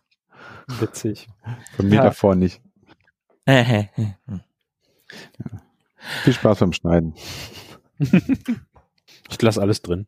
Alles drin. eine Sache, die wirklich noch, also man, man, man muss ja bei Street Fighter 2 einfach sagen, dass dieses Spiel einen unfassbaren Impact auf Fighting Games hatte. Danach haben alle Fighting Games gemacht, haben Street Fighter gnadenlos kopiert und eine Sache, die Fighting Games, jeder von euch weiß wahrscheinlich, was eine Combo ist. Das Aneinanderreihen von Angriffen. Das eine Spiel zelebriert das mehr als das andere. Ich denke da gerade an, äh, wie heißt das nochmal? Killer Instinct zum Beispiel. das habe ich nie richtig gespielt. Dead or Alive zelebriert das auch extrem. Und das Witzige ist, dieses ganze Kombosystem, was Fighting Games heutzutage alle machen, das war bei Street Fighter 2 ein Zufall. Das ist ein Bug. Ach, echt? Witzig. Ja. Das Ganze ist wohl so, ein Angriff bei einem Street Fighter Charakter unterteilt sich in drei Phasen. Die Bewegungsphase am Anfang, also das aus der Deckung rauskommen, den Schlag selber und das Zurückgehen in die Ausgangsposition. In der ersten, also das Rausgehen aus der Ausgangsposition und in der letzten Phase, das wieder Zurückgehen in die Ausgangsposition, ist man angreifbar Mhm. Mhm. wie gesagt, ich bin da echt kein Pro-Gamer. Aber so wie ich das verstanden habe, wenn man aus wenn man zuschlägt und dann in einem bestimmten Moment, bevor man in diese äh, in dieses Zurückgehen geht quasi, wieder einen Angriff macht, aber mit Button Mashing funktioniert das halt nicht so ohne weiteres, dann löst man eine Combo aus und das war damals gar nicht die Intention bei der Programmierung. Es ist einfach Zufall gewesen, das war, wie gesagt, ja, im Prinzip ein Bug. Also es wurde tatsächlich auch von Programmierern damals als Bug bezeichnet. Mhm. Und das hat das ganze Fighting-Genre revolutioniert. Und ja, wie Ja. gesagt, es ist Zufall gewesen. Plötzlich gab es spielerische Tiefe. Und dann war das Ja. nicht nur ein nacheinander Abarbeiten von Moves, sondern wirklich ein, eine Gestaltung, eine, eine Komposition. Mhm. Ja, und die, die Charaktere haben genau plötzlich noch eine Ebene mehr bekommen, also die dazu beitragen konnte, dass man sie ausgewählt hat. Mhm. Also da war dann plötzlich nicht nur Aussehen und vielleicht so ein bisschen die Spieleigenschaft irgendwie im Vordergrund, also ob schnell oder langsam, sondern da kamen dann eben auch noch diese Special Moves dazu, die ja wahrscheinlich auch Faktor gewesen sein werden, warum man sich eine Figur ausgesucht hat oder nicht. Mhm. Ja, und auch das konnte man miteinander verbinden. Special Moves und, also man konnte in die Combo Special Moves einarbeiten. Wie gesagt, ich bin da echt kein Profi. Also die einfachste Combo, die es wohl geben soll, das ist bei Ryu ein kniender mittlerer Kick und aus dem direkt einen Hadoken rauszufeuern. Das soll relativ simpel sein. Und wenn ich das nächste Mal Street Fighter spiele, werde ich da auch noch mal dran denken und das ausprobieren. Okay. Nur eben ohne gespannt. Anzeige. Kein, kein Two-Hit-Combo irgendwo ausgeschrieben. Genau, Philippe, du sagst es gerade schon ganz richtig, in den späteren Inkarnationen des Spiels wurde das natürlich ausgearbeitet. Es gab dieses EX oder X-Meter, womit man dann, wenn man das aufgefüllt hatte, nochmal neue Mega-Attacken abfeuern konnte. Das hatte einfach Impact, dieses Spiel. Und das war so ein unglaublicher Erfolg. Also dieses Spiel hat eingeschlagen wie eine Bombe und zwar überall, wo es aufgestellt wurde. Und wie gesagt, was ich am Anfang schon meinte, es wurde auch überall hin geportet. Ich habe ja schon von Inkarnationen erzählt vorhin, in denen dann neue Charaktere hinzukamen und so. Und insgesamt gab es, oder warte mal, was glaubt ihr, wie viele Inkarnationen gab es von diesem Spiel? Hm. Also Street Fighter 2, aber mit diesen ganzen komischen anderen Zusätzen und Super und Mhm. Turbo und hast du nicht gesehen. Hm. Genau, genau. Hm, elf. Ich sage äh, 14. Na, da seid ihr, äh, Philippe bekommt den Punkt. Philippe ist näher dran. Acht gab es. Nur Okay. acht? Nur acht. Ich dachte, ich hätte den Punkt an Tobi verloren. Ich habe auch gerade gar nicht versucht, die aufzuzählen. Ich habe einfach nur so ins Blaue geraten.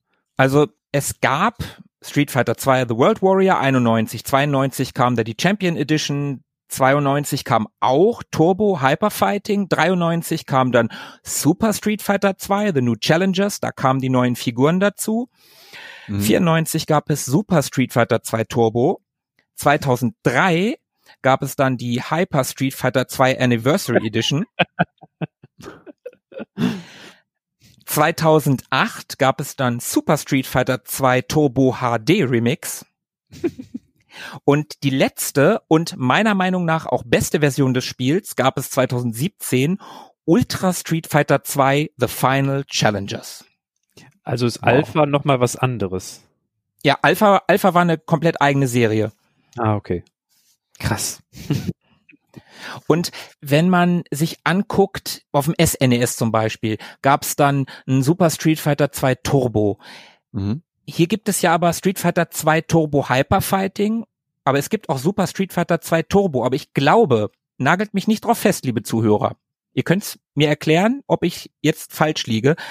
Super Street Fighter 2 Turbo auf dem SNES war nicht das Super Street Fighter 2 Turbo aus der Arcade. Die heißen dann teilweise auch noch anders auf den einzelnen Systemen. Und das ist so ein riesiges Kuddelmuddel. Es ist schon ziemlich Ja. verrückt. Ich konnte die auch nie alle irgendwie auseinanderhalten, wenn ich ehrlich bin. Und dann kommen ja noch diese ganzen Klone dazu, die dann plötzlich zu der Zeit ja auch aus dem Boden sprießen. Du hast es ja eben auch einmal kurz angesprochen. Da gab es dann ja plötzlich noch irgendwie Body Blows auf dem Amiga in Mhm. zwei oder nee, doch in zwei Teilen mit Body Blows Galactic und irgendwie Elf Mania und die ganzen Mortal Kombat Reihen und so Mhm. weiter. Ja, wenn, wenn du aufs Neo Geo guckst, dann kannst du diesen, dann können wir den Podcast nur mit Aufzählen beenden. Also dann Mhm. geht der noch eine Stunde oder so. Ja. Ja, das, das war total krass. Also teilweise ist auch ganz interessant, die Street Fighter 2 Champion Edition zum Beispiel, das war die erste Inkarnation, die wurde hauptsächlich, wie sagt man, angestupst, sage ich jetzt einfach mal, durch einen Gamer, einen Amerikaner namens James Goddard, der bei Capcom USA gearbeitet hat und eigentlich dafür war, äh, Arcade-Automaten in, in Spielhallen zu platzieren. Und der hat irgendwie die Chance bekommen, bei Capcom Japan da seine, sein Feedback abzugeben. Und daraufhin wurde diese Champion Edition hergestellt. Da wurden, es gab ja immer Balancing-Updates, sage ich mal. Die weiteren Sachen, die da freigesch freigeschaltet in Anführungsstrichen wurden, waren, dass die Bosse spielbar waren und zwei Spieler konnten denselben Charakter nehmen. Das war vorher nämlich nicht möglich, weil die großen Charaktere, wenn zwei Leute zum Beispiel Sangief genommen hätten, das hätte Mhm. das System gar nicht darstellen können, weil es zu viel Speicher gewesen wäre. Zu viele Sprites auf einmal. Zu große Sprites auf einmal. Hm. Dann wiederum Street Fighter 2 Hyper Fighting, die 92er Variante, die wurde herausgegeben, um den Bootleggern, den Hackern entgegenzuwirken, weil die haben nämlich Versionen von Street Fighter mit einem Turbo herausgebracht. Das Spiel wurde schneller. Mhm. Und man muss sich mal überlegen, da wurde ein Automatenspiel gehackt. Das ist schon verrückt. Da muss man ganz schön Ressourcen haben, um das machen zu können. Ja, ja, da musst du eine neue Platine schreiben, bauen, wie auch immer das funktioniert. Ich bin Mhm. kein Techniker. Bei New Challengers kamen, wie gesagt, die neuen Figuren Cammy, Feilong, DJ und T-Hawk rein. Später kam ein freispielbarer Charakter namens Akuma dazu. Und in dem letzten Spiel Ultra Street Fighter 2 The Final Challengers von 2017 gab es das erste Mal seit Ewigkeiten neue, neue Charaktere, nämlich Evil Ken und Evil Ryu. Ah, stimmt. Ja, ja, ja. Haben die beiden Bart? cool. Mm, nee, haben sie nicht. Sie sind nur dunkler. und sind aus dem Spiegeluniversum oder aus der schlimmstmöglichsten Zeitleiste? Star Trek und Community. Ja, das Ja, ist genau. nerdig. Ich bin raus. Aber bei, äh, ähm, bei Street Fighter wird ja nicht gewürfelt. Insofern kann es da keinen schlimmsten Zeitstrahl geben. Alles gut. Okay. Der Gesamtumsatz aller Street Fighter 2 Varianten wird übrigens auf 10 Milliarden US-Dollar geschätzt. Also das Hui. Ding ist eine Hausnummer. Das ist das Bruttoinlandsprodukt von ein Drittel der Länder auf der Welt quasi. Das ist schon ganz schön krass. Ich habe Street Fighter 2 damals auf dem Amiga kennengelernt, wie Tobi ja auch, denn wir hatten ja nichts. Ich hatte kein Super Nintendo. Ja. Ich habe sicherlich vorher auch schon mal im Kaufhaus gesehen, weil ansonsten weiß ich nicht, ob ich das so unbedingt hätte haben wollen. Und ich hatte es dann irgendwann auf dem Amiga, äh, ausgeliehen von einem Freund. Natürlich. Natürlich, wie, wie so vieles. Und ich hab's nochmal gespielt. Du bist dir für nichts zu schade. Für diesen Podcast mache ich alles. Ich spiele sogar Street Fighter auf dem Amiga. Und Heide Witzka ist das gar nicht mal so gut.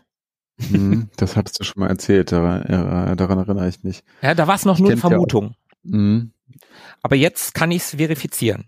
Mhm. Also das ganze Schere-Stein-Papier-Prinzip bei dem leichten, mittleren und schweren Schlag, das wird doch bei nur einem Knopf, bei nur einem Aktionsknopf zu einem Klumpen, Klumpen, Klumpen-Prinzip. Äh, zwei Buttons. Ah, zwei Buttons, Ja, sorry. auf dem Amiga gab es zumindest zwei Buttons. Nee, bei dem Spiel, also bei vielen Amiga-Spielen gab es nur einen Button. Bei dem Mhm. konntest du es im Menü aber tatsächlich einstellen. Du konntest auf zwei Buttons stellen, wenn du keinen Competition Pro zum Beispiel hattest, der zwar zwei Button hatte, die aber beide das gleiche gemacht haben, sondern irgendein Pad von irgendeiner Konsole oder so, von irgendeiner Oh. Sega-Konsole ging die dran. Das konntest du tatsächlich einstellen und das habe ich so jetzt heute tatsächlich auch noch mal gespielt, neulich schon mal und heute auch. Und du hast dann eine Schlagtaste und eine Tritttaste Mhm. funktioniert, ja, ich habe auch da kennengenommen und ich habe nicht ein, also wirklich nicht mal mit rumprobieren, nicht ein Hadoken hinbekommen. Nicht einmal. Ich habe auf dem Pad rumgedrückt, wie bescheuert, nicht einen einzigen Hadoken hinbekommen. Und Tobi, du hast vorhin die C64-Version erwähnt. Mhm. Auch die habe ich heute gespielt.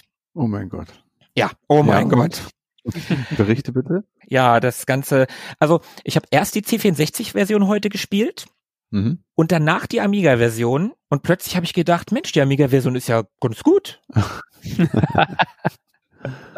Ja, das ist, ist immer so ein bisschen gemein. Die Hm. C64-Version, das, das ist, das ist nicht mehr Street Fighter. Also, es, nee, das geht gar nicht. Das geht einfach überhaupt nicht. Also Street Fighter auf dem C64 ist vielleicht die schlimmste Version dieses Spiels, die es gibt. Ja, das ist wirklich mal so ein bisschen gemein beim C64. Es gab ja so ein paar, ich sag mal, große Spiele, die ich vom Amiga kannte und wusste, wie gut sie dort aussahen, die dann auch auf dem C64 erschienen, beziehungsweise ich habe die dann irgendwann auf dem C64 entdeckt und war eigentlich bei jedem dieser Spiele immer enttäuscht, weil das natürlich dann im direkten Vergleich so schrecklich aussah und ja, da war es dann wohl genauso. Aber du hattest eben von dem Pad erzählt. Du hast damals, weiß ich noch, nämlich auf deinem Amiga dein ähm, Master System Pad immer benutzt. Hm, stimmt, ja. Joystick-Port. Hm. Ja. Die hatten ja genau diese von neun, neun Pin-Ports, das hat funktioniert, das hat auch echt gut funktioniert. Da hatte ich ja, Ja. dann auch irgendwann diesen Mhm. Master System Stick, wo der Stick auf der rechten Seite war, was aus heutiger Sicht total strange Mhm. ist. Aber ich habe damit gespielt, das hat funktioniert. Mhm. Stimmt, ja. Ja, aber mit Blanca bin ich auf dem Amiga sogar bis in in die dritte Stage gekommen oder so. Das konnte man dann tatsächlich einigermaßen spielen. Und mit Blanka äh, auf den Button hauen und das Blitzzeug, das konnte man auch machen. Das ging. Da braucht man ja auch nur einen Knopf. Genau. Ja, aber wenn man dieses Spiel heute spielt übrigens, man kann es überall spielen, auch heute noch.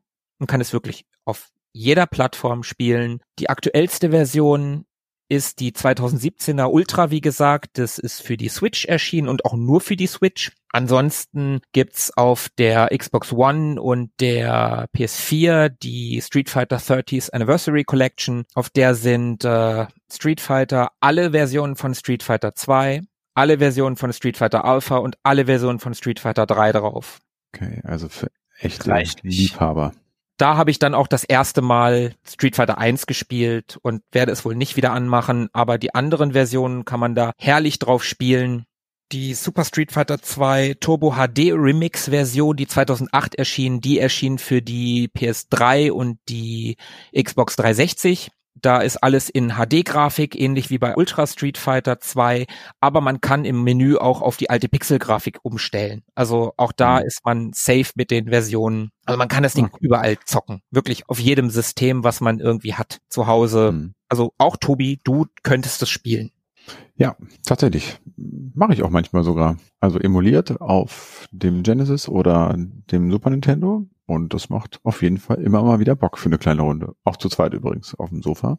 Absolut. Immer ein Spielchen wert. Und genau deswegen habe ich es auch ausgewählt. Das ist kein Spiel, wo ich sagen würde, das habe ich exzessiv gespielt, aber ich komme immer wieder dahin zurück. Ne? Ich komme immer wieder zu Street Fighter 2.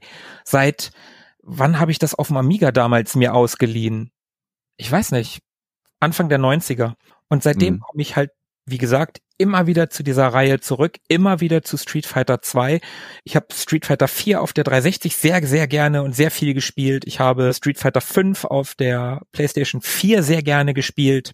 Und trotz alledem komme ich immer wieder zu Street Fighter 2 zurück, weil damit alles angefangen hat. Meine ganze Liebe zu Fighting Games, warum ich überhaupt erst eine Konsole gekauft habe. Ich habe mir die Xbox 360, nachdem ich wie viele Jahre PC-Gamer gewesen bin, davor Amiga-Gamer, also Computer-Gamer. Ich bin Mhm. zu den Konsolen zurückgegangen, weil ich wieder Prügelspiele, Fighting Games spielen wollte. Und die gab's nur auf Konsole vernünftig.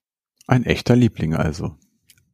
Und darum möchte ich Street Fighter 2 heute mein Herz schenken. Mit einer Träne im Knopfloch sage ich das. Das ist aber ein bisschen rührig. Äh, Um das Ganze ein bisschen aufzuhaltern, könnte ich noch ein bisschen Trivia anbieten. Gerne. Hat jemand eine Ahnung, von wem beispielsweise E-Honda gespielt worden ist in einem Spielfilm? Noch nicht, aber gleich. Gleich hast du eine Ahnung. Oder von wem Chun-Li gespielt worden ist in einem Spielfilm? In einem nicht Äh, Spielfilm? Kristen, Kirsten, Kristen Koik, Kroik, Koik, oder wie die heißt. Nee, auf gar keinen Fall. Ich, ich werde Ja. euch das auch. Okay. Ich werde euch jetzt die Antworten nennen und die Antworten sind Jackie Chan und Jackie Chan. Ja, stimmt. Stimmt. äh, äh, äh, wie heißt denn? City Hunter. City Hunter, genau. City Hunter, die Anime-Verfilmung. Den habe ich sogar gesehen, der war geil. Das ist Unfassbar albern, total beknackt. Voll albern. Großartig, großartig. Ja. Jackie Chan war zu der Zeit Werbepartner von Mitsubishi und durfte dann nicht E-Honda spielen und musste dem deswegen E-Honda spielen. Oh no. Er hat, da hat er doch auch noch mehr gespielt, oder? Hat er da nicht auch geil gespielt und, und, äh, hat er da nicht noch mehr gespielt? Sein Gegner war Ken äh, und er selber war E-Honda und Chun-Li und mehr weiß ich gerade gar nicht so richtig. Okay. Ja, aber ich kann mich, dass er Chun-Li gewesen ist und ich kann mich sogar noch an seinen, an seinen An Gesichtsausdruck erinnern. Ja, mit diesem merkwürdigen zu Mund ganz klein machen, fast als wenn man so ein Duckface-Selfie macht und daraus ein Grinsen. Mhm, ja, genau. Daran kann Ja. ich mich tatsächlich noch erinnern. So hohe Wellen hat Street Fighter geschlagen. Noch ein kleines Trivia zum Abschluss, nämlich zum Thema nette und höfliche Japaner. Mhm. Mhm. Der leitende Entwickler, der Herr Yoshiki Okamoto, der hat nämlich mal in einem Interview erzählt, dass während der Entwicklung zu Street Fighter 2 hat er sich mit seinem Chef gestritten. Und er hat in diesem Interview, ich zitiere jetzt mal, gesagt, der Streit wurde heftig und ich warf meinen Stift nach ihm und traf ihn an der Stirn. Ich war mir sicher, dass ich in der Auseinander ich war mir sicher, dass ich in der Auseinandersetzung recht hatte. Aber da ich meinen Stift nach meinem Chef warf, gab ich zu, dass ich falsch lag. Also ging ich zu Herrn Tsuchimoto, das war der Präsident und Gründer von Capcom, und bat ihn, mich in die Vertriebsabteilung anstatt in die Entwicklungsabteilung zu stecken. Allerdings geschah das nicht. Sie haben stattdessen Herrn Sakai, den besagten Chef, in die Verkaufsabteilung versetzt. Hm. Also da wirfst du deinen Chef mit dem Stift ab und der wird versetzt. Eine verrückte Welt. Nicht dort. nachmachen. Ja. Der wird versetzt, also der wurde nicht befördert, sondern versetzt. Der wurde versetzt, der Chef. Weil er abgeworfen wurde. Weil er abgeworfen wurde. Was lässt er sich auch treffen? Was weicht er nicht aus? Unehrenhaft. Ah. Ja, total, total unehrenhaft. Er hätte den Stift mit zwei Essstäbchen fangen müssen. aber das ist doch nicht Mr. Miyagi. Ja, aber das ist doch, das macht man doch da so. Jetzt haben wir auch ja. noch eine Karate-Kid-Anspielung. Schön. Ja. Bisschen weit hergeholt bei dem Thema. Total weit hergeholt. Genau. Ja, ein kleiner Ausflug, ein großer Ausflug in ein großes Spiel. Ich glaube, ich bin dem nicht ganz gerecht geworden, aber ich mag das Spiel halt trotzdem und ich wollte es gerne vorstellen. Tobi, was hast du uns mitgebracht? Okay, dann steige ich mal in den Ring und spreche über ein Spiel, das mir wirklich sehr am Herzen liegt. Und wie wir ja alle wissen, bin ich großer Amiga-Fan. Und das Spiel, was ich dabei habe, steht für mich für den Amiga wie kein zweites oder fast kein zweites. Und damals, als ich noch keinen Amiga hatte, gab es immer so ein paar Spiele, von denen man im Zusammenhang mit dem 500er immer so gehört hatte. Und das waren bei mir Lemmings und das war Monkey Island. Und du nimmst mir Monkey Island weg? Und wer in der letzten Folge gut aufgepasst hat, ich blicke rüber zu Philippe, der hat mich so ein bisschen wieder daran erinnert, der weiß, dass ich Lemmings mitgenommen hätte auf die einsame Insel. Und insofern ist es nicht verwunderlich, dass ich dringend darüber sprechen möchte. Das war ein Amiga-Spiel, das ich sehr früh in meiner Amiga-Phase schon hatte und habe das auch entsprechend oft und viel gespielt. Und insofern ist es für mich eigentlich ein perfektes Spiel auf vielerlei Ebenen, das auch noch extrem gut gealtert ist und heute auch immer noch sehr, sehr viel Spaß macht. Und bevor ich einsteige, möchte ich einmal ganz kurz die Eckdaten runterrattern. Also es geht, wie gesagt, um, um Lemmings, beziehungsweise um die Lemmings-Reihe. Ich mache es da ähnlich wie du, Markus. Ich nage mich da jetzt auch nicht auf einen Teil fest. Ich spreche von der gesamten Reihe. Also reihenweise rein heute. ja, Stimmt. der erste Teil kam raus 1991 und zwar zuerst auf dem Amiga und wurde später auf auch sämtliche Systeme portiert, auch darunter so obskure Dinge wie das Palm OS oder sogar auf dem Spektrum gab's das. Also kann man sich vorstellen, wie das aussah in diesem schwarzen, schwarz-bunten Farbschema. Das wurde entwickelt von DMA Design, das steht übrigens für Direct Memory Access und wurde von Psygnosis gepublished und fällt in die Kategorie, in die Genre-Kategorie Strategie, Puzzler, würde ich sagen. Mhm. Und ja, äh, für die. Äh, Entschuldigung, äh, wusstest du, ja? dass DMA-Design heute Rockstar North ist? Ja, da, da werde ich noch darauf zu sprechen kommen. Ah, okay. Und auch für diesen einen Hörer, äh, für den du vorhin einmal kurz Street Fighter erklärt hast, würde ich vielleicht auch ähm, dieses Spielprinzip einmal kurz erläutern, wobei ich auch annehme, dass 90 Prozent der Hörer äh, wissen, wovon ich spreche. Also Lemmings ist ein Spiel mit insgesamt vier echten Teilen wenn man so will, und etlichen Erweiterungen und Zusatzleveln. Und es ist also eine Art Strategiespiel, in dem die Protagonisten die namensgebenden Lemmige sind. Also die basieren auf einer Nagetierart. Also Lemmige sind tatsächlich so eine Art Wühlmäuse und dem man nachsagt, sie würden periodisch kollektiven Selbstmord begehen. Sie haben einen Hang zum Hang. Genau, in denen sie sich runterstürzen. Was allerdings gar nicht stimmt, denn das ist tatsächlich nur eine Legende und dazu beigetragen hat ein, ein Disney-Dokumentarfilm aus den 50er Jahren namens Weiße Wildnis, in der so ein Massensterben inszeniert wurde. Allerdings wurden in dem Fall die Lemminge, die armen Viecher, dort absichtlich über eine Klippe getrieben, von der sie dann ins Meer gestürzt sind. Oh. Angeblich um die eigene Überbevölkerung äh, zu lösen. Ach dann. Ja, traurig. Ja, überlegt euch nochmal, ob ihr Disney wirklich mögt, liebe Hörer. Ja, auch eine fiese Art von Whitewashing bei dieser White Wildnis. Denn in Wirklichkeit, oder beziehungsweise äh, in unserer Wirklichkeit, in dem Spiel, sind Lemminge kleine Geschöpfe, kleine niedliche Geschöpfe mit grünen Haaren und blauen Gewändern. Und diese kleinen Geschöpfe sind nicht besonders schlau. Und das Einzige, was sie können, ist immer geradeaus laufen, bis sie an ein Hindernis stoßen, das sie dann zwingt, äh, die Richtung zu ändern. Und das geschieht ganz automatisch. Und da geht's dann auch schon los, denn die Aufgabe des Spielers besteht darin, also Horden dieser Lemminge also bis zu 100 Stück übrigens, äh, gleichzeitig durch ein Level zu führen.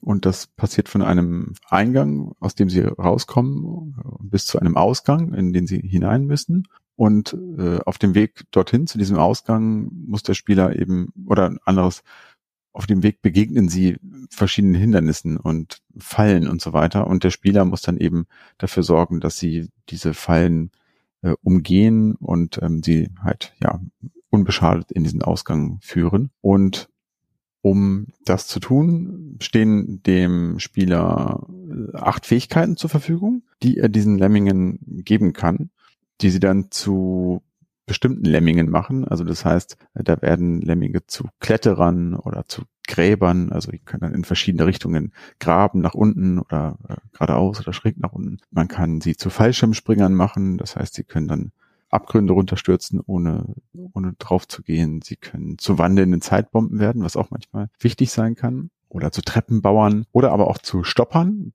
Die spielen da auch eine entscheidende Rolle, weil die Stopper eigentlich die einzigen Lemminge sind, die äh, in der Lage sind, die Massen aufzuhalten. Also die stehen dann da so mit ausgestreckten Armen nach rechts und links und dann sind sie im Prinzip ein Hindernis und alle Lemminge, die dann darauf folgen, drehen um und gehen in die andere Richtung.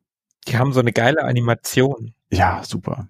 Wie die Haare so, die, die gucken dann immer so nach links und rechts und dann fliegen die Haare so hin und her. Das sieht so super aus. Das ist echt sehr, sehr hübsch gemacht. Und der Clou ist, dass diese Fähigkeiten nur in begrenzter Form zur Verfügung stehen äh, und dass nicht in jedem Level alle auf einmal vorhanden sind. Denn es gilt in jedem Level eben eine Mindestanzahl von Lemmingen zu retten. Also manchen muss man alle bis zum Ausgang führen, manchen sogar nur einen, also das ist ganz unterschiedlich. Und insgesamt gibt es in dem Spiel 120 Level in vier Schwierigkeitsgraden, äh, die da heißen äh, Fun, Tricky, Taxing und Mayhem, was ja schon sehr bezeichnend ist. Und äh, die herausfordernde Komponente eigentlich des Spiels ist so das Timing, indem man seinen Lemmingen diese entsprechenden Fähigkeiten verleiht. Also wenn dann zum Beispiel einer von denen ganz blöd gesagt auf eine Ab Grund zurennt, dann muss ich dem eben im entscheidenden Moment diese Fallschirmeigenschaft verpassen, so dass er eben, bevor er auf dem Boden aufschlägt, äh, sich noch eben mit diesem, äh, eben noch diesen Fallschirm, oder diesen Schirm, es ist ein normaler Regenschirm, aufspannen kann, um dann eben unbeschadet unten anzukommen. Und das kann passieren, dass man das nicht rechtzeitig schafft und gibt dann auch immer wieder so Situationen, aus denen man eben nicht mehr rauskommt und die es dann auch unmöglich machen, dieses Level noch zu schaffen. Und dafür sieht das Spiel eine ganz besondere ja, Funktion vor, nämlich so eine Art Atombombe. Mm, das heißt, ich habe dann die Möglichkeit, das Level vorzeitig zu beenden, indem ich eine Bombe zünde und ja, in dem Moment bekommen alle noch vorhandenen Lemminge äh, so einen kleinen Counter über sich, der von fünf bis null runterzählt. Und wenn das dann geschehen ist, bleibt ihnen nichts weiter als Oh no zu rufen und dann fliegen sie alle in die Luft. Das ist nicht besonders nett, aber es macht trotzdem auch ein bisschen Spaß, finde ich.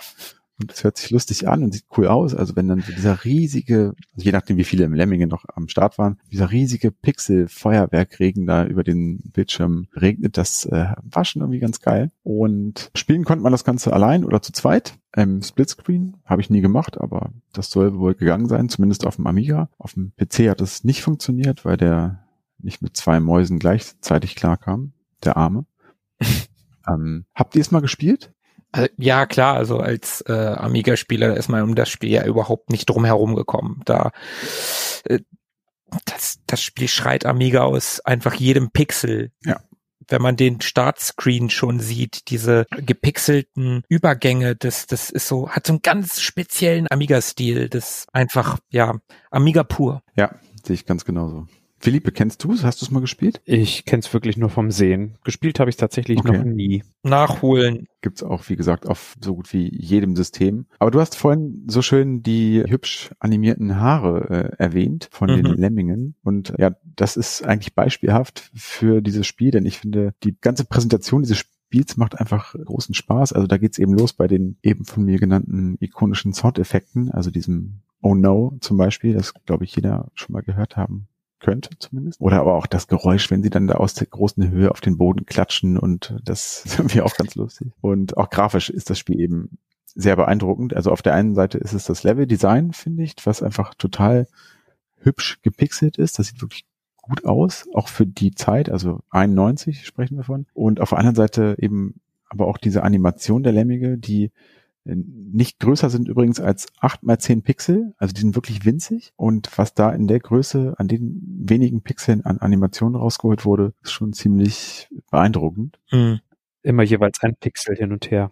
Ja, ist tatsächlich so. Also musst du echt mal angucken, das ist wirklich ja, beeindruckend. Und dazu gibt's eine ganz nette Anekdote, die mit der Entstehungsgeschichte zu tun hat des Spiels und die eigentlich einem Zufall geschuldet ist. Und bevor ich die allerdings erzähle, würde ich einmal ganz kurz noch über DMA-Design berichten. Du hast es gerade schon gesagt, also die meisten dürften die bekannt sein heutzutage als Rockstar Games. Und äh, DMA wurde gegründet 1987 durch vier junge Typen, die da in einem Computerclub einer schottischen Universität oder eines Colleges irgendwie rumhingen, dem Kingsway Technical College in Dundee in Schottland. Und diese Typen hießen David Jones, Russell Kay, Mike Daly und Steve Hammond. Und die vier programmierten dort munter ihre ersten Spiele und hatten teilweise auch schon so ein bisschen in der Industrie gearbeitet. Und man beschäftigte sich dort mit dem Commodore Plus 4 und mit dem Spectrum, bis sich einer von ihnen, der David Jones, der da auch so ein bisschen federführend war, dann mal ein Amiga 1000 anschaffte. Uh, ja, ja, also diese riesige Kiste. Und mit der natürlich sehr viel bessere Ergebnisse zustande kamen. Und schließlich 1988 haben sie ihr erstes Spiel veröffentlicht, das hieß Menace, damals von Psychnosis auch schon veröffentlicht, die da, die da noch sehr jung waren. Und das war eine Zeit äh, so, in der zum Beispiel, das ist eine ganz nette Anekdote, in der Anekdote, dass sie dort tatsächlich für den Prototypen dieses Spiels keine, keine eigenen Soundeffekte genutzt haben, sondern mit einem Mikrofon in der örtlichen Arcade rumgerannt sind und dort von anderen Automaten den Ton abgenommen haben. Also, also die haben geklaut. Genau, sie haben geklaut. Verrückte Zeiten. Der wilde Westen halt. Geil. Genau. Also sie gründeten zu dem Zeitpunkt des Releases äh, von Menace dann eben auch DMA Design, so ganz offiziell. Und das Spiel war ein guter Erfolg, hat sich 20.000 Mal verkauft und hat den Jungs auch ordentlich Geld eingebracht, für die damaligen Verhältnisse zumindest. Und wir haben ja vorhin schon über Autos gesprochen. Also der Mann war vielleicht nicht so ein Auto-Enthusiast wie, wie sein japanischer, ähm, ich möchte mal sagen, Kollege, denn der hat sich von seinem Anteil einen Opel Kadett gekauft. der David. Guter Mann. Ein Vauxhall wahrscheinlich. In England gibt's auch keinen Opel. Und sie arbeiten dann schon bald an ihrem nächsten Projekt. Das war dann Blood Money 1989. Kennt ihr das? Nee. Nee, nicht, nee. Ich glaube mir, ich glaube, dass es mir namentlich was sagt, aber nee. Hm, ging mir auch so. Ich, mir kam der Titel auch unheimlich bekannt vor, aber als ich dann Screenshots gesehen habe, nee, war ich auch raus. War auch so ein, so ein Side-Scrolling Shoot'em Up. Mhm. Und das verkaufte sich auch sehr gut, äh, 40.000 Mal gleich. Und ähm, jetzt fängt auch diese eigentliche Anekdote an, denn während der Produktion von Blood Money hing ein Freund von dem Russell Kay da ständig im Büro von DMA ab und der hieß Gary Timmons und der war begeistert von einem der äh, Gegnercharaktere, die in dem Spiel vorkamen. Das war ein Walker. Also der erinnerte so ein bisschen an diesen Robocop Gegner, den ähm, Ed 209. Genau, diesen zweibeinigen Mac, ne? Hm. Kennt man, glaube ich. Und der war so hübsch und flüssig animiert, weswegen der besagte Gary dann anfing, selber in Deluxe Paint so ein bisschen rumzuspielen an diesem Walker. Und es entstand dann die Idee, diesem Walker ein eigenes Spiel zu widmen das, wie wir alle wissen, einige Jahre später dann auch erscheinen sollte. Markus, du dürftest es kennen. Walker, ja klar, kenne ich noch. Ja, auch ganz cool eigentlich. Naja, zumindest fing man nun an, da irgendwie Gegner beziehungsweise Menschen zu pixeln für diesen Walker und die mussten natürlich viel kleiner sein als der Walker selber und da haben sie dann eben in so einem ersten Pixelraster von 16 mal 16 Pixeln rumgefuhrwerkt und das sah auch schon ganz gut aus, aber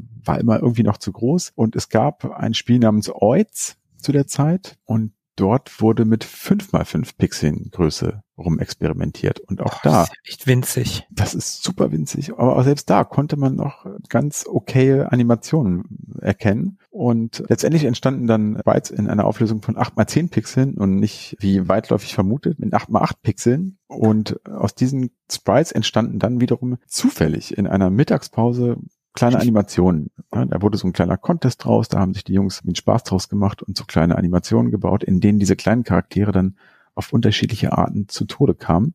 da wurden sie zerquetscht und gefressen und erschossen und so weiter. Und ja, da war dann im Prinzip die Idee zu Lemmings geboren und man war sich einig, da ein Spiel daraus zu machen. Und dann hat's noch ja, zwei Jahre gedauert, bis Lemmings dann am Ende fertig war. Das Spiel, was sie eigentlich ähm, umsetzen wollten, also Walker, kam dann erst 1993 raus. Genau, also 91 kam dann der erste Lemmings-Teil an Start und es war extrem erfolgreich. Es hat sich allein am ersten Tag 55.000 Mal verkauft und das Ganze verkaufte sich 15 Millionen Mal über die Zeit und hat natürlich so einige Fortsetzungen und äh, Erweiterungen mit sich gebracht. Also da kam dann zunächst mal Oh No More Lemmings und Christmas Lemmings raus. Das waren so Erweiterungsdisketten.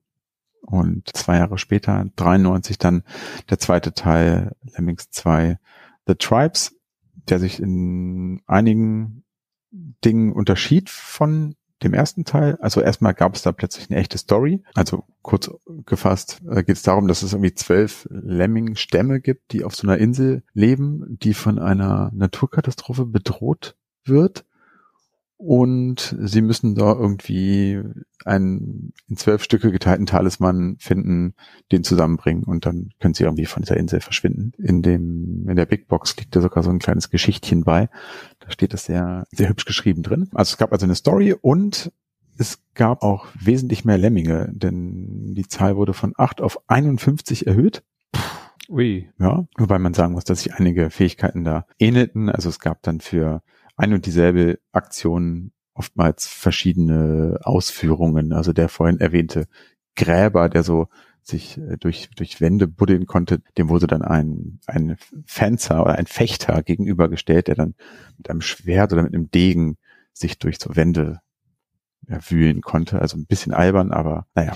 Ja, ich wollte es gerade sagen, dass, also rückblickend muss ich sagen, damals fand man das ja irgendwie ganz cool, weil, weil man neue Möglichkeiten hatte und das Ganze gefühlt abwechslungsreicher war, aber eigentlich hat's das nur unnötig komplex, nein, kompliziert gemacht. Sagen wir, wie es ist. Es hat's unnötig kompliziert gemacht. Ja, also das Spiel kam gut an in der Presse und auch bei den Spielern war alles gut, aber es gibt tatsächlich einige ja, Spieler und Fans, die genau das irgendwie auch kritisiert haben, ne, die der Meinung sind, dass der Teil tatsächlich überflüssig gewesen wäre. Man spricht da von einem, von einem schlechten Nachfolger, aber einem guten Spiel. Und ich persönlich finde es aber eigentlich auch, vielleicht liegt es auch daran, dass ich den zweiten Teil irgendwie häufiger gespielt habe, glaube ich. Mir hat der immer gut gefallen, mir hat diese Abwechslung gefallen, dieses Bunte und die Vielfalt, die sich da auch in diesen Stämmen ergeben hat. Also vielleicht gar nicht unbedingt die Vielfalt der Fähigkeiten, sondern ich fand es auch cool, dass man so in diesen Stämmen wählen konnte, weil ein Stamm übrigens stand so für ein Setting, für eine Welt. Also da gab es dann die Zirkuswelt und die Mittelalterwelt und die Beachwelt und keine Ahnung, die Halloween-Welt oder sowas. Und das fand ich eigentlich ganz, ganz nett so dabei, dass man da ein bisschen Abwechslung und ein bisschen thematisch begleitet wurde. Wobei der Grundgedanke natürlich, gebe ich dir recht und auch den anderen äh, Fans oder Spielern, der kommt ja eigentlich durch diese Limitierung zustande.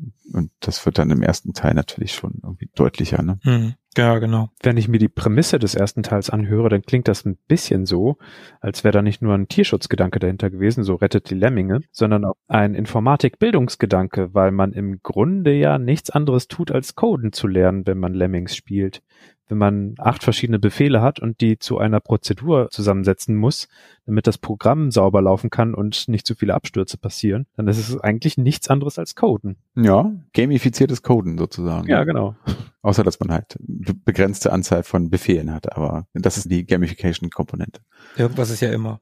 Genau, und das war also damals ein ganz neuer Ansatz, eine ganz neue Challenge so. Das war ein Spiel, was, was süchtig machte und man wollte diese kleinen Wesen einfach retten. Die waren ja auch total niedlich irgendwie, sahen süß aus und ja, irgendwie hat man die dann doch so ein bisschen ins, ins Herz geschlossen und dazu kam dann auch noch diese, diese echt sehr gute Umsetzung, die sich dann in Animationen und so in Grafik gezeigt hat. Das war wirklich, wirklich hübsch. Übrigens gab es ein paar Hintergrundgrafiken für das Level, die aus anderen Spielen kommen.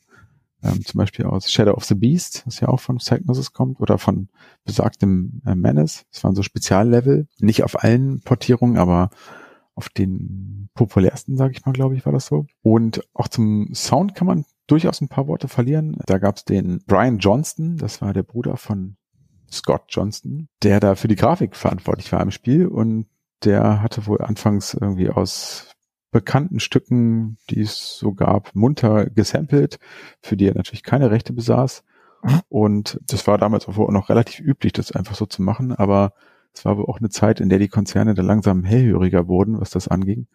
Und insofern hat dann Psychnosis irgendwann sich einen anderen Künstler gesucht, der die Stücke dann nochmal ersetzt hat. Und die waren dann wiederum inspiriert von klassischer Musik. Also man hört da durchaus Referenzen von Tchaikovsky und Mozart raus. Und ach ja, äh, der äh, Scott Johnston, könnt ihr euch vorstellen, was seine Mutter für eine Rolle gespielt haben könnte in dem Spiel? Hat die Schnittchen gemacht. Ich wollte es gerade sagen, sie hat nicht die Brötchen geschmiert. Ah. Nee, keine Ahnung. Ich möchte jetzt nicht mit Frauenklischees um die Ecke kommen. Das wäre mir unangenehm. Hm, nö, eigentlich ist es gar nicht so klischeehaft. Ah. Sie war tatsächlich diejenige, die äh, den Lemmingen ihre Stimme gab. Also dieses ah. ikonische, ah, okay. gesampelte Oh no und Let's Go kommt tatsächlich von der Mutti vom, vom Grafiker. Ach, wie witzig. Das ist geil. Das finde ich sehr charmant. Hat sie es bewusst eingesprochen oder wurde sie aufgenommen, als sie ihren Sohnemann auffordern wollte? So, oh nein, wie sieht's denn hier aus? Los geht's, aufräumen. Ja, irgendwie eine ganz äh, charmante Geschichte, wie die gesamte Geschichte, finde ich, von, von DMA, die das Spiel dann auch noch so ein bisschen sympathischer machen lässt, finde ich so rückblickend. Ich finde, man erkennt da einfach wunderbar diesen, du hast es eben schon einmal so schön gesagt, den wilden Westen in der Story, diesen Pioniergeist mit all diesen ganzen Verstrickungen und Verbindungen und äh, Zufällen. Mhm. Und ja, umso beeindruckender dann, wenn man sieht, dass, obwohl die Gründungsriege da jetzt nicht mehr mit dabei ist, aber dass aus so einem Unternehmen dann tatsächlich ein Konzern wie Rockstar Games oder Rockstar North geworden ist. Mhm. Ja, total. Ähm, da war der, der David Jones, von dem ich vorhin sprach, also der mit dem Kadett, der war noch bis 98 oder so bei Rockstar, hat noch an GTA 2 mitgearbeitet und Ach ja, es gibt ähm, zu Ehren des Spiels oder ja, zu Ehren der Jungs auch so ein bisschen, gibt es an diesem College da in Schottland ein, ein Stein mit ähm, Lemmings-Skulpturen aus Bronze oder so, die da, die da dran hochkriechen. Fand ich auch eine ganz schöne Würdigung. Na nett. Ich habe gerade äh, dieses Internet ist ja ziemlich verrückt. Und vielleicht könnt ihr euch noch daran erinnern, dass ich in unserer Urlaubsepisode erzählt habe, dass ich in Paris so kleine Mosaike quasi mhm. von Space Invaders gesehen habe. Mhm. Ich erinnere mich, ja. Wenn man mal, es reicht schon, wenn man sich die Wikipedia-Seite, die deutsche Wikipedia-Seite von Lemmings aufruft, da sieht man dann ein ähnliches Mosaik von drei Lemmings und das Ganze ist in Valencia an einer Hauswand zu finden. Ah ja. Wie viele Pixel sind es? Wie viele Mosaike? Äh, warte mal. Der eins, also der eine ist noch vollständig, der hat vom Haaransatz bis nach unten eins, zwei, drei, vier, fünf, sechs, sieben, acht, neun, zehn. Ah, passt. Eins, zwei, drei, vier, fünf breit. Zehn mal fünf. Sehr geil. Da wurde Wert aufs Detail gelegt. Ja, kann man sich mal angucken. Sehr schön. Äh, ich habe das Spiel übrigens auch vor kurzem mal wieder gespielt. Leider nicht auf dem Amiga. Das war mir ein bisschen zu fummelig mit dem, mit dem Amiga-Emulator und so. Mhm. Aber wer weiß, nächstes Jahr habt ihr ah. diese ominöse Ankündigung. Du spielst auf die ja, ominöse Ankündigung an die Gerüchte um den Amiga Mini. Ich wäre der glücklichste Mensch auf Erden. Ich weiß nicht, ob ich so weit gehen würde, aber ich wäre schon auch ziemlich glücklich, ja. Ja, das wäre schon, wäre schon ziemlich cool. Zumindest musste ich es dann äh, emuliert spielen auf dem Genesis oder auf dem, auf dem Super Nintendo, ich weiß gar nicht mehr genau. Und muss sagen, also es macht auch noch Spaß und fesselt einen auch noch ähnlich schnell wie damals, aber ich kann das so auf der Konsole mit dem Pad nicht so richtig empfehlen. Also wenn man da Maus verwöhnt ist vom Amiga, ist es mhm. ziemlich katastrophal, weil das ist doch recht stugelig. Also das Pad ist einfach erstens nicht so präzise wie eine Maus und einfach die Reaktionszeit ist einfach langsamer als mit der Maus. Ne? Das, ja, also man kann das spielen. Sind die, sind die Lemmings denn, also ist das Spiel genauso schnell wie auf dem Amiga oder ist es dann wenigstens irgendwie ein bisschen langsamer, dass du da ein bisschen Reaktionszeit hast? Nee, ich hatte das Gefühl, dass es Das ist genauso langsam, äh, ja, genauso langsam oder genauso schnell ist wie auf dem Amiga. Was man natürlich machen kann, man kann in, in Pause-Mode gehen ne, und sich das Level erstmal anschauen. Mhm. Aber wenn man da wirklich schnell zwischen verschiedenen Fähigkeiten hin und her wechseln muss, dann, ah, das ist schon, schon nicht so geil. Irgendwie. Mhm. Vielleicht ist es okay, wenn man es nicht anders kennt, aber ich fand es jetzt ein bisschen, bisschen nervig irgendwie. Das war anders als bei Fodder zum Beispiel. Da hast du mich ja mal drauf aufmerksam gemacht, Mhm. was man ja klassischerweise auch mit Maus spielt auf dem Amiga, was auch nach wie vor besser funktioniert als mit dem Pad, aber das ist okay mit dem Pad, da gewöhnt man sich dran Ja, an der voll. Konsole. Ich auch. Das hat bei Lemmings nicht funktioniert, das ist ein Mausspiel, also ja, wer hat, der äh, nimmt natürlich den Amiga oder wartet bis nächstes Jahr, wenn vielleicht endlich das Teil rauskommt. Schön wär's. Ich wäre da sehr dafür. Ich auch. Genau, also das war Lemmings. Wie gesagt, eines meiner absoluten Favorites und aus meiner Sicht ein nahezu perfektes Spiel. Und ich habe irgendwo mal gelesen, warum es eigentlich keinen modernen Nachfolger von dem Spiel gibt. Und da hieß es so sinngemäß, ein perfektes Spiel braucht keinen Nachfolger. Und dem kann ich mich nur anschließen. Ja, dann haben wir's mal wieder. Scheint so.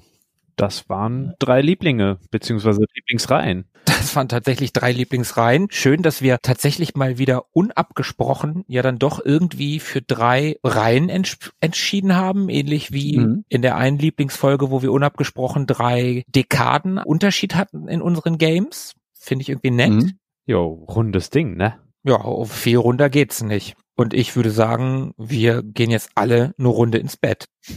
Hört sich gut an. Ich bedanke mich bei euch beiden für diesen schönen Plausch über drei Lieblingsspiele und besonders bedanke ich mich natürlich auch bei unseren lieben Zuhörern, die bis hierhin durchgehalten haben. Und wie immer hoffen wir, dass wir mit unseren drei Reihen vielleicht den ein oder anderen Impuls oder Interesse bei euch geweckt haben. Vielleicht habt ihr ja Bock, eine dieser Reihen zu spielen oder vielleicht habt ihr auch eine dieser Reihen gespielt und das, das könnt ihr uns ja sagen. www.ewiggestern.de Schreibt's in die Kommentare, denn Tobi? Ich glaube, ich müsste jetzt nachsehen, aber ich glaube, da ist noch ein wenig Platz. Ja, oder? Ja, genau. Ich glaube, Tobi hat gestern da eine Ecke freigeräumt. Da müsste jetzt irgendwie wieder Platz sein Ja, für Kommentare. Cool. Ich habe richtig ausgemistet. Voll gut. Also schreibt uns in den Kommentare, folgt uns bei Instagram, schreibt uns eine nette Rezension oder ähm, schreibt uns nette, gebt uns fünf Sterne bei Apple Podcasts. Seid einfach nett zu uns. Wir freuen uns ganz dolle. Das tun wir. Es hat Spaß gemacht, uns durch die Archive zu wühlen für euch. Ich hoffe, wir hören uns in zwei Wochen wieder. Also, bis dahin, bleibt am Drücker.